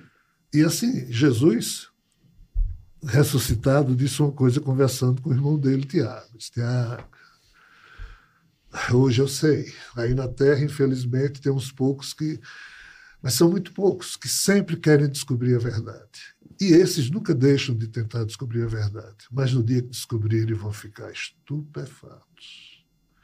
Depois vão se equilibrar e mais tarde vão reinar sobre o todo. Veja, Jesus não disse que quem descobrisse a verdade ia sair dando pulo de alegria. Uhum. Estranhamente, ele disse que ia ficar em pânico. Eita, eita! Eita, É eita, mundo do eita, eita. eita. Em algum momento, iria depois se esclarecer e depois iria reinar. Nós ainda estamos no, eita, no estupefação, Então, é susto atrás de susto, e vai demorar a passar essa fase. Boa. Bom, respirou? Respirei. Tá tudo certo? Tá tudo certo, Ou cara. tá noiado? Não, tá tudo certo. O começo foi mais noiante, Foi. né? Mas Depois. agora tá tudo certo. É, foi esclarecendo algumas É. coisas, né? Mas legal. mim, é você- em duas horas a gente não esclarece nada. Ué, Se a gente está há milênios Ué. buscando respostas. Mas eu acho muito bacana trocar essa ideia, porque não é todo dia que se troca uma ideia, não é todo dia que tem um cara como você, que é um cara é, que me estuda bastante, né? Muito. Fez um- uma confissão aqui de receber informações Uhum. né? É, e é esclarecer e trocar essa ideia, abrir a mente das pessoas, porque o grande barato é o despertar, é cada um de alguma forma ser impactado e, e juntando as peças do seu quebra-cabeça. E assim vamos, e assim caminha a humanidade, É. né, Boletar? Boa, isso aí. Vamos pro superchat? Vambora. Vamos lá. Tem uma aqui, ó. Tô quase me mijando. É. Quer ir lá? Mas eu Não, só vai. tenho um. Eu não nasci de óculos. Fala bola, carioca. Tudo certo? É o de ontem que não entrou. Ah, perfeito. Delício. Eu não nasci de óculos. É uma clínica oftalmológica completa em Rio Preto, São Paulo. Dr. Tiago Pizarro Opa. é multiespecialista em oftalmologia, com foco em deixar os pacientes mais independentes dos óculos. Olha que legal. Olha aí, bola. Eu comecei a usar de novo agora. O foco é deixar você sem óculos. Eu tô evitando, justamente, estou numa briga, Eu rapaz. não tem jeito. Queremos você aqui em nossa clínica. Forte abraço. Doutor Tiago Pizarro, em Rio Preto. Boa, boa, doutor. Olha, Rio Preto boa. me deu cabelos. Então, pode te dar zóio também. Cabelos e zóio. Meus cabelos, do caralho, massa, meus cabelos. Obrigado.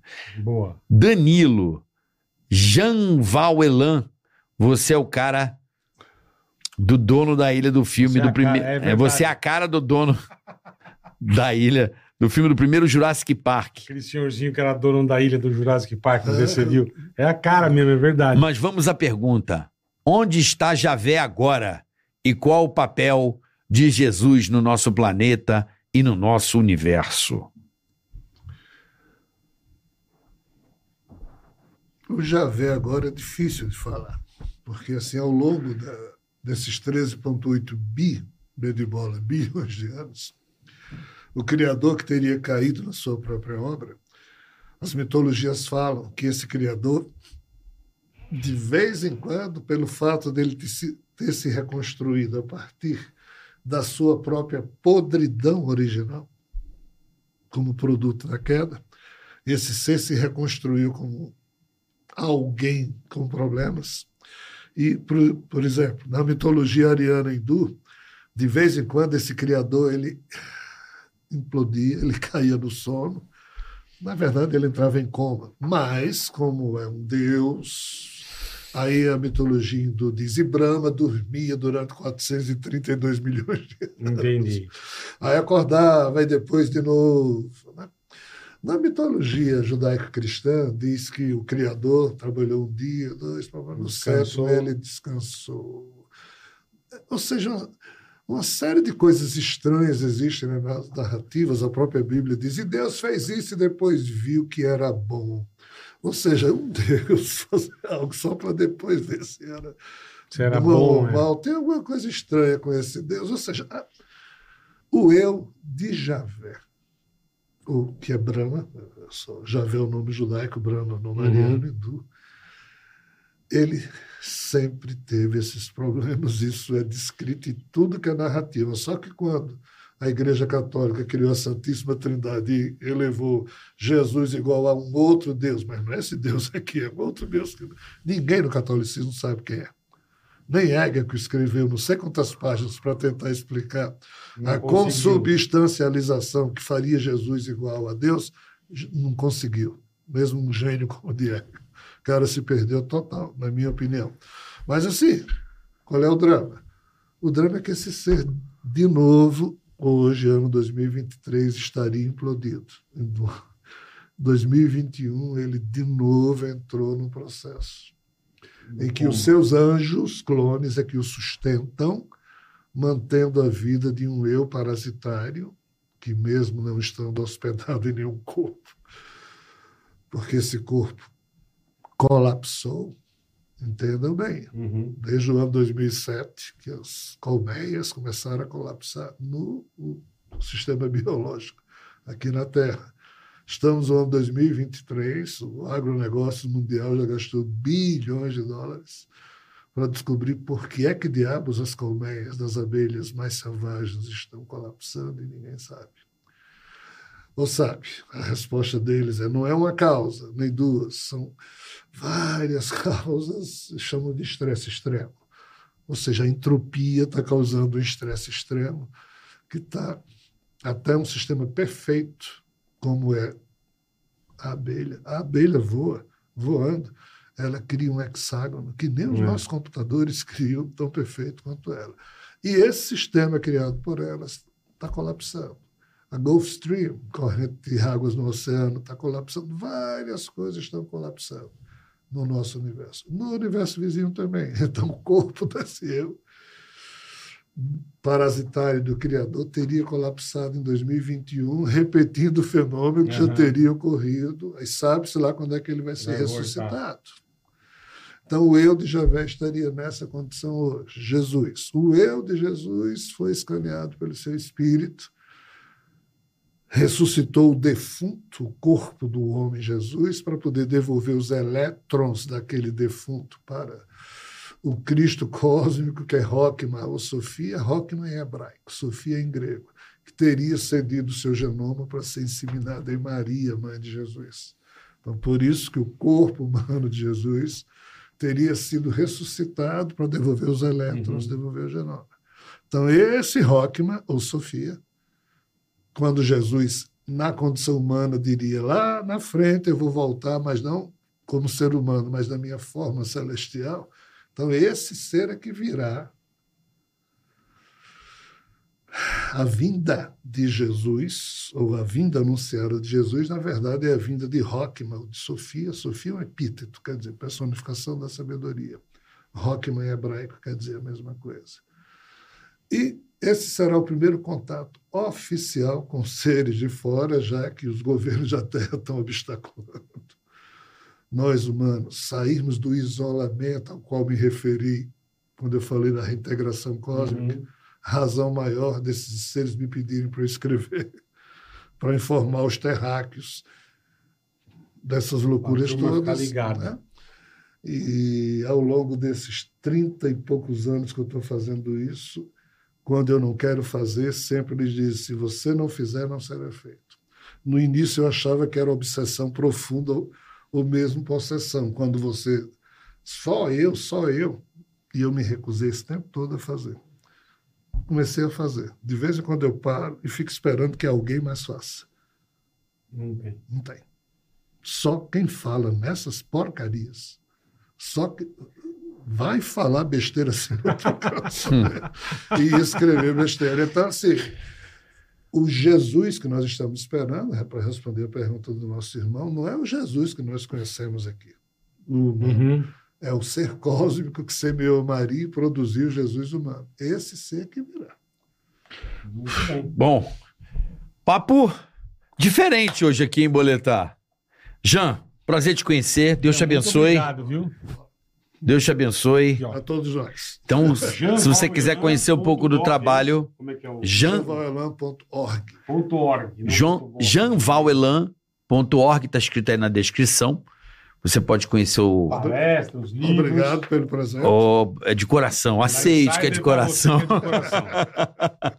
Então você pode acompanhar o trabalho do Jean aí no site dele. Tem 52 livros lançados, é 54. isso? 54 livros lançados. Vai Mais ter uns três esse ano. hein? mais uns, que beleza. Dois ou três. mais ou dois ou três esse ano.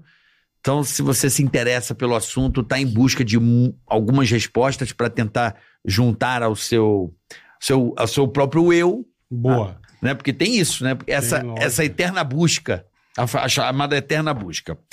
Então a gente vai falar da AproSoja.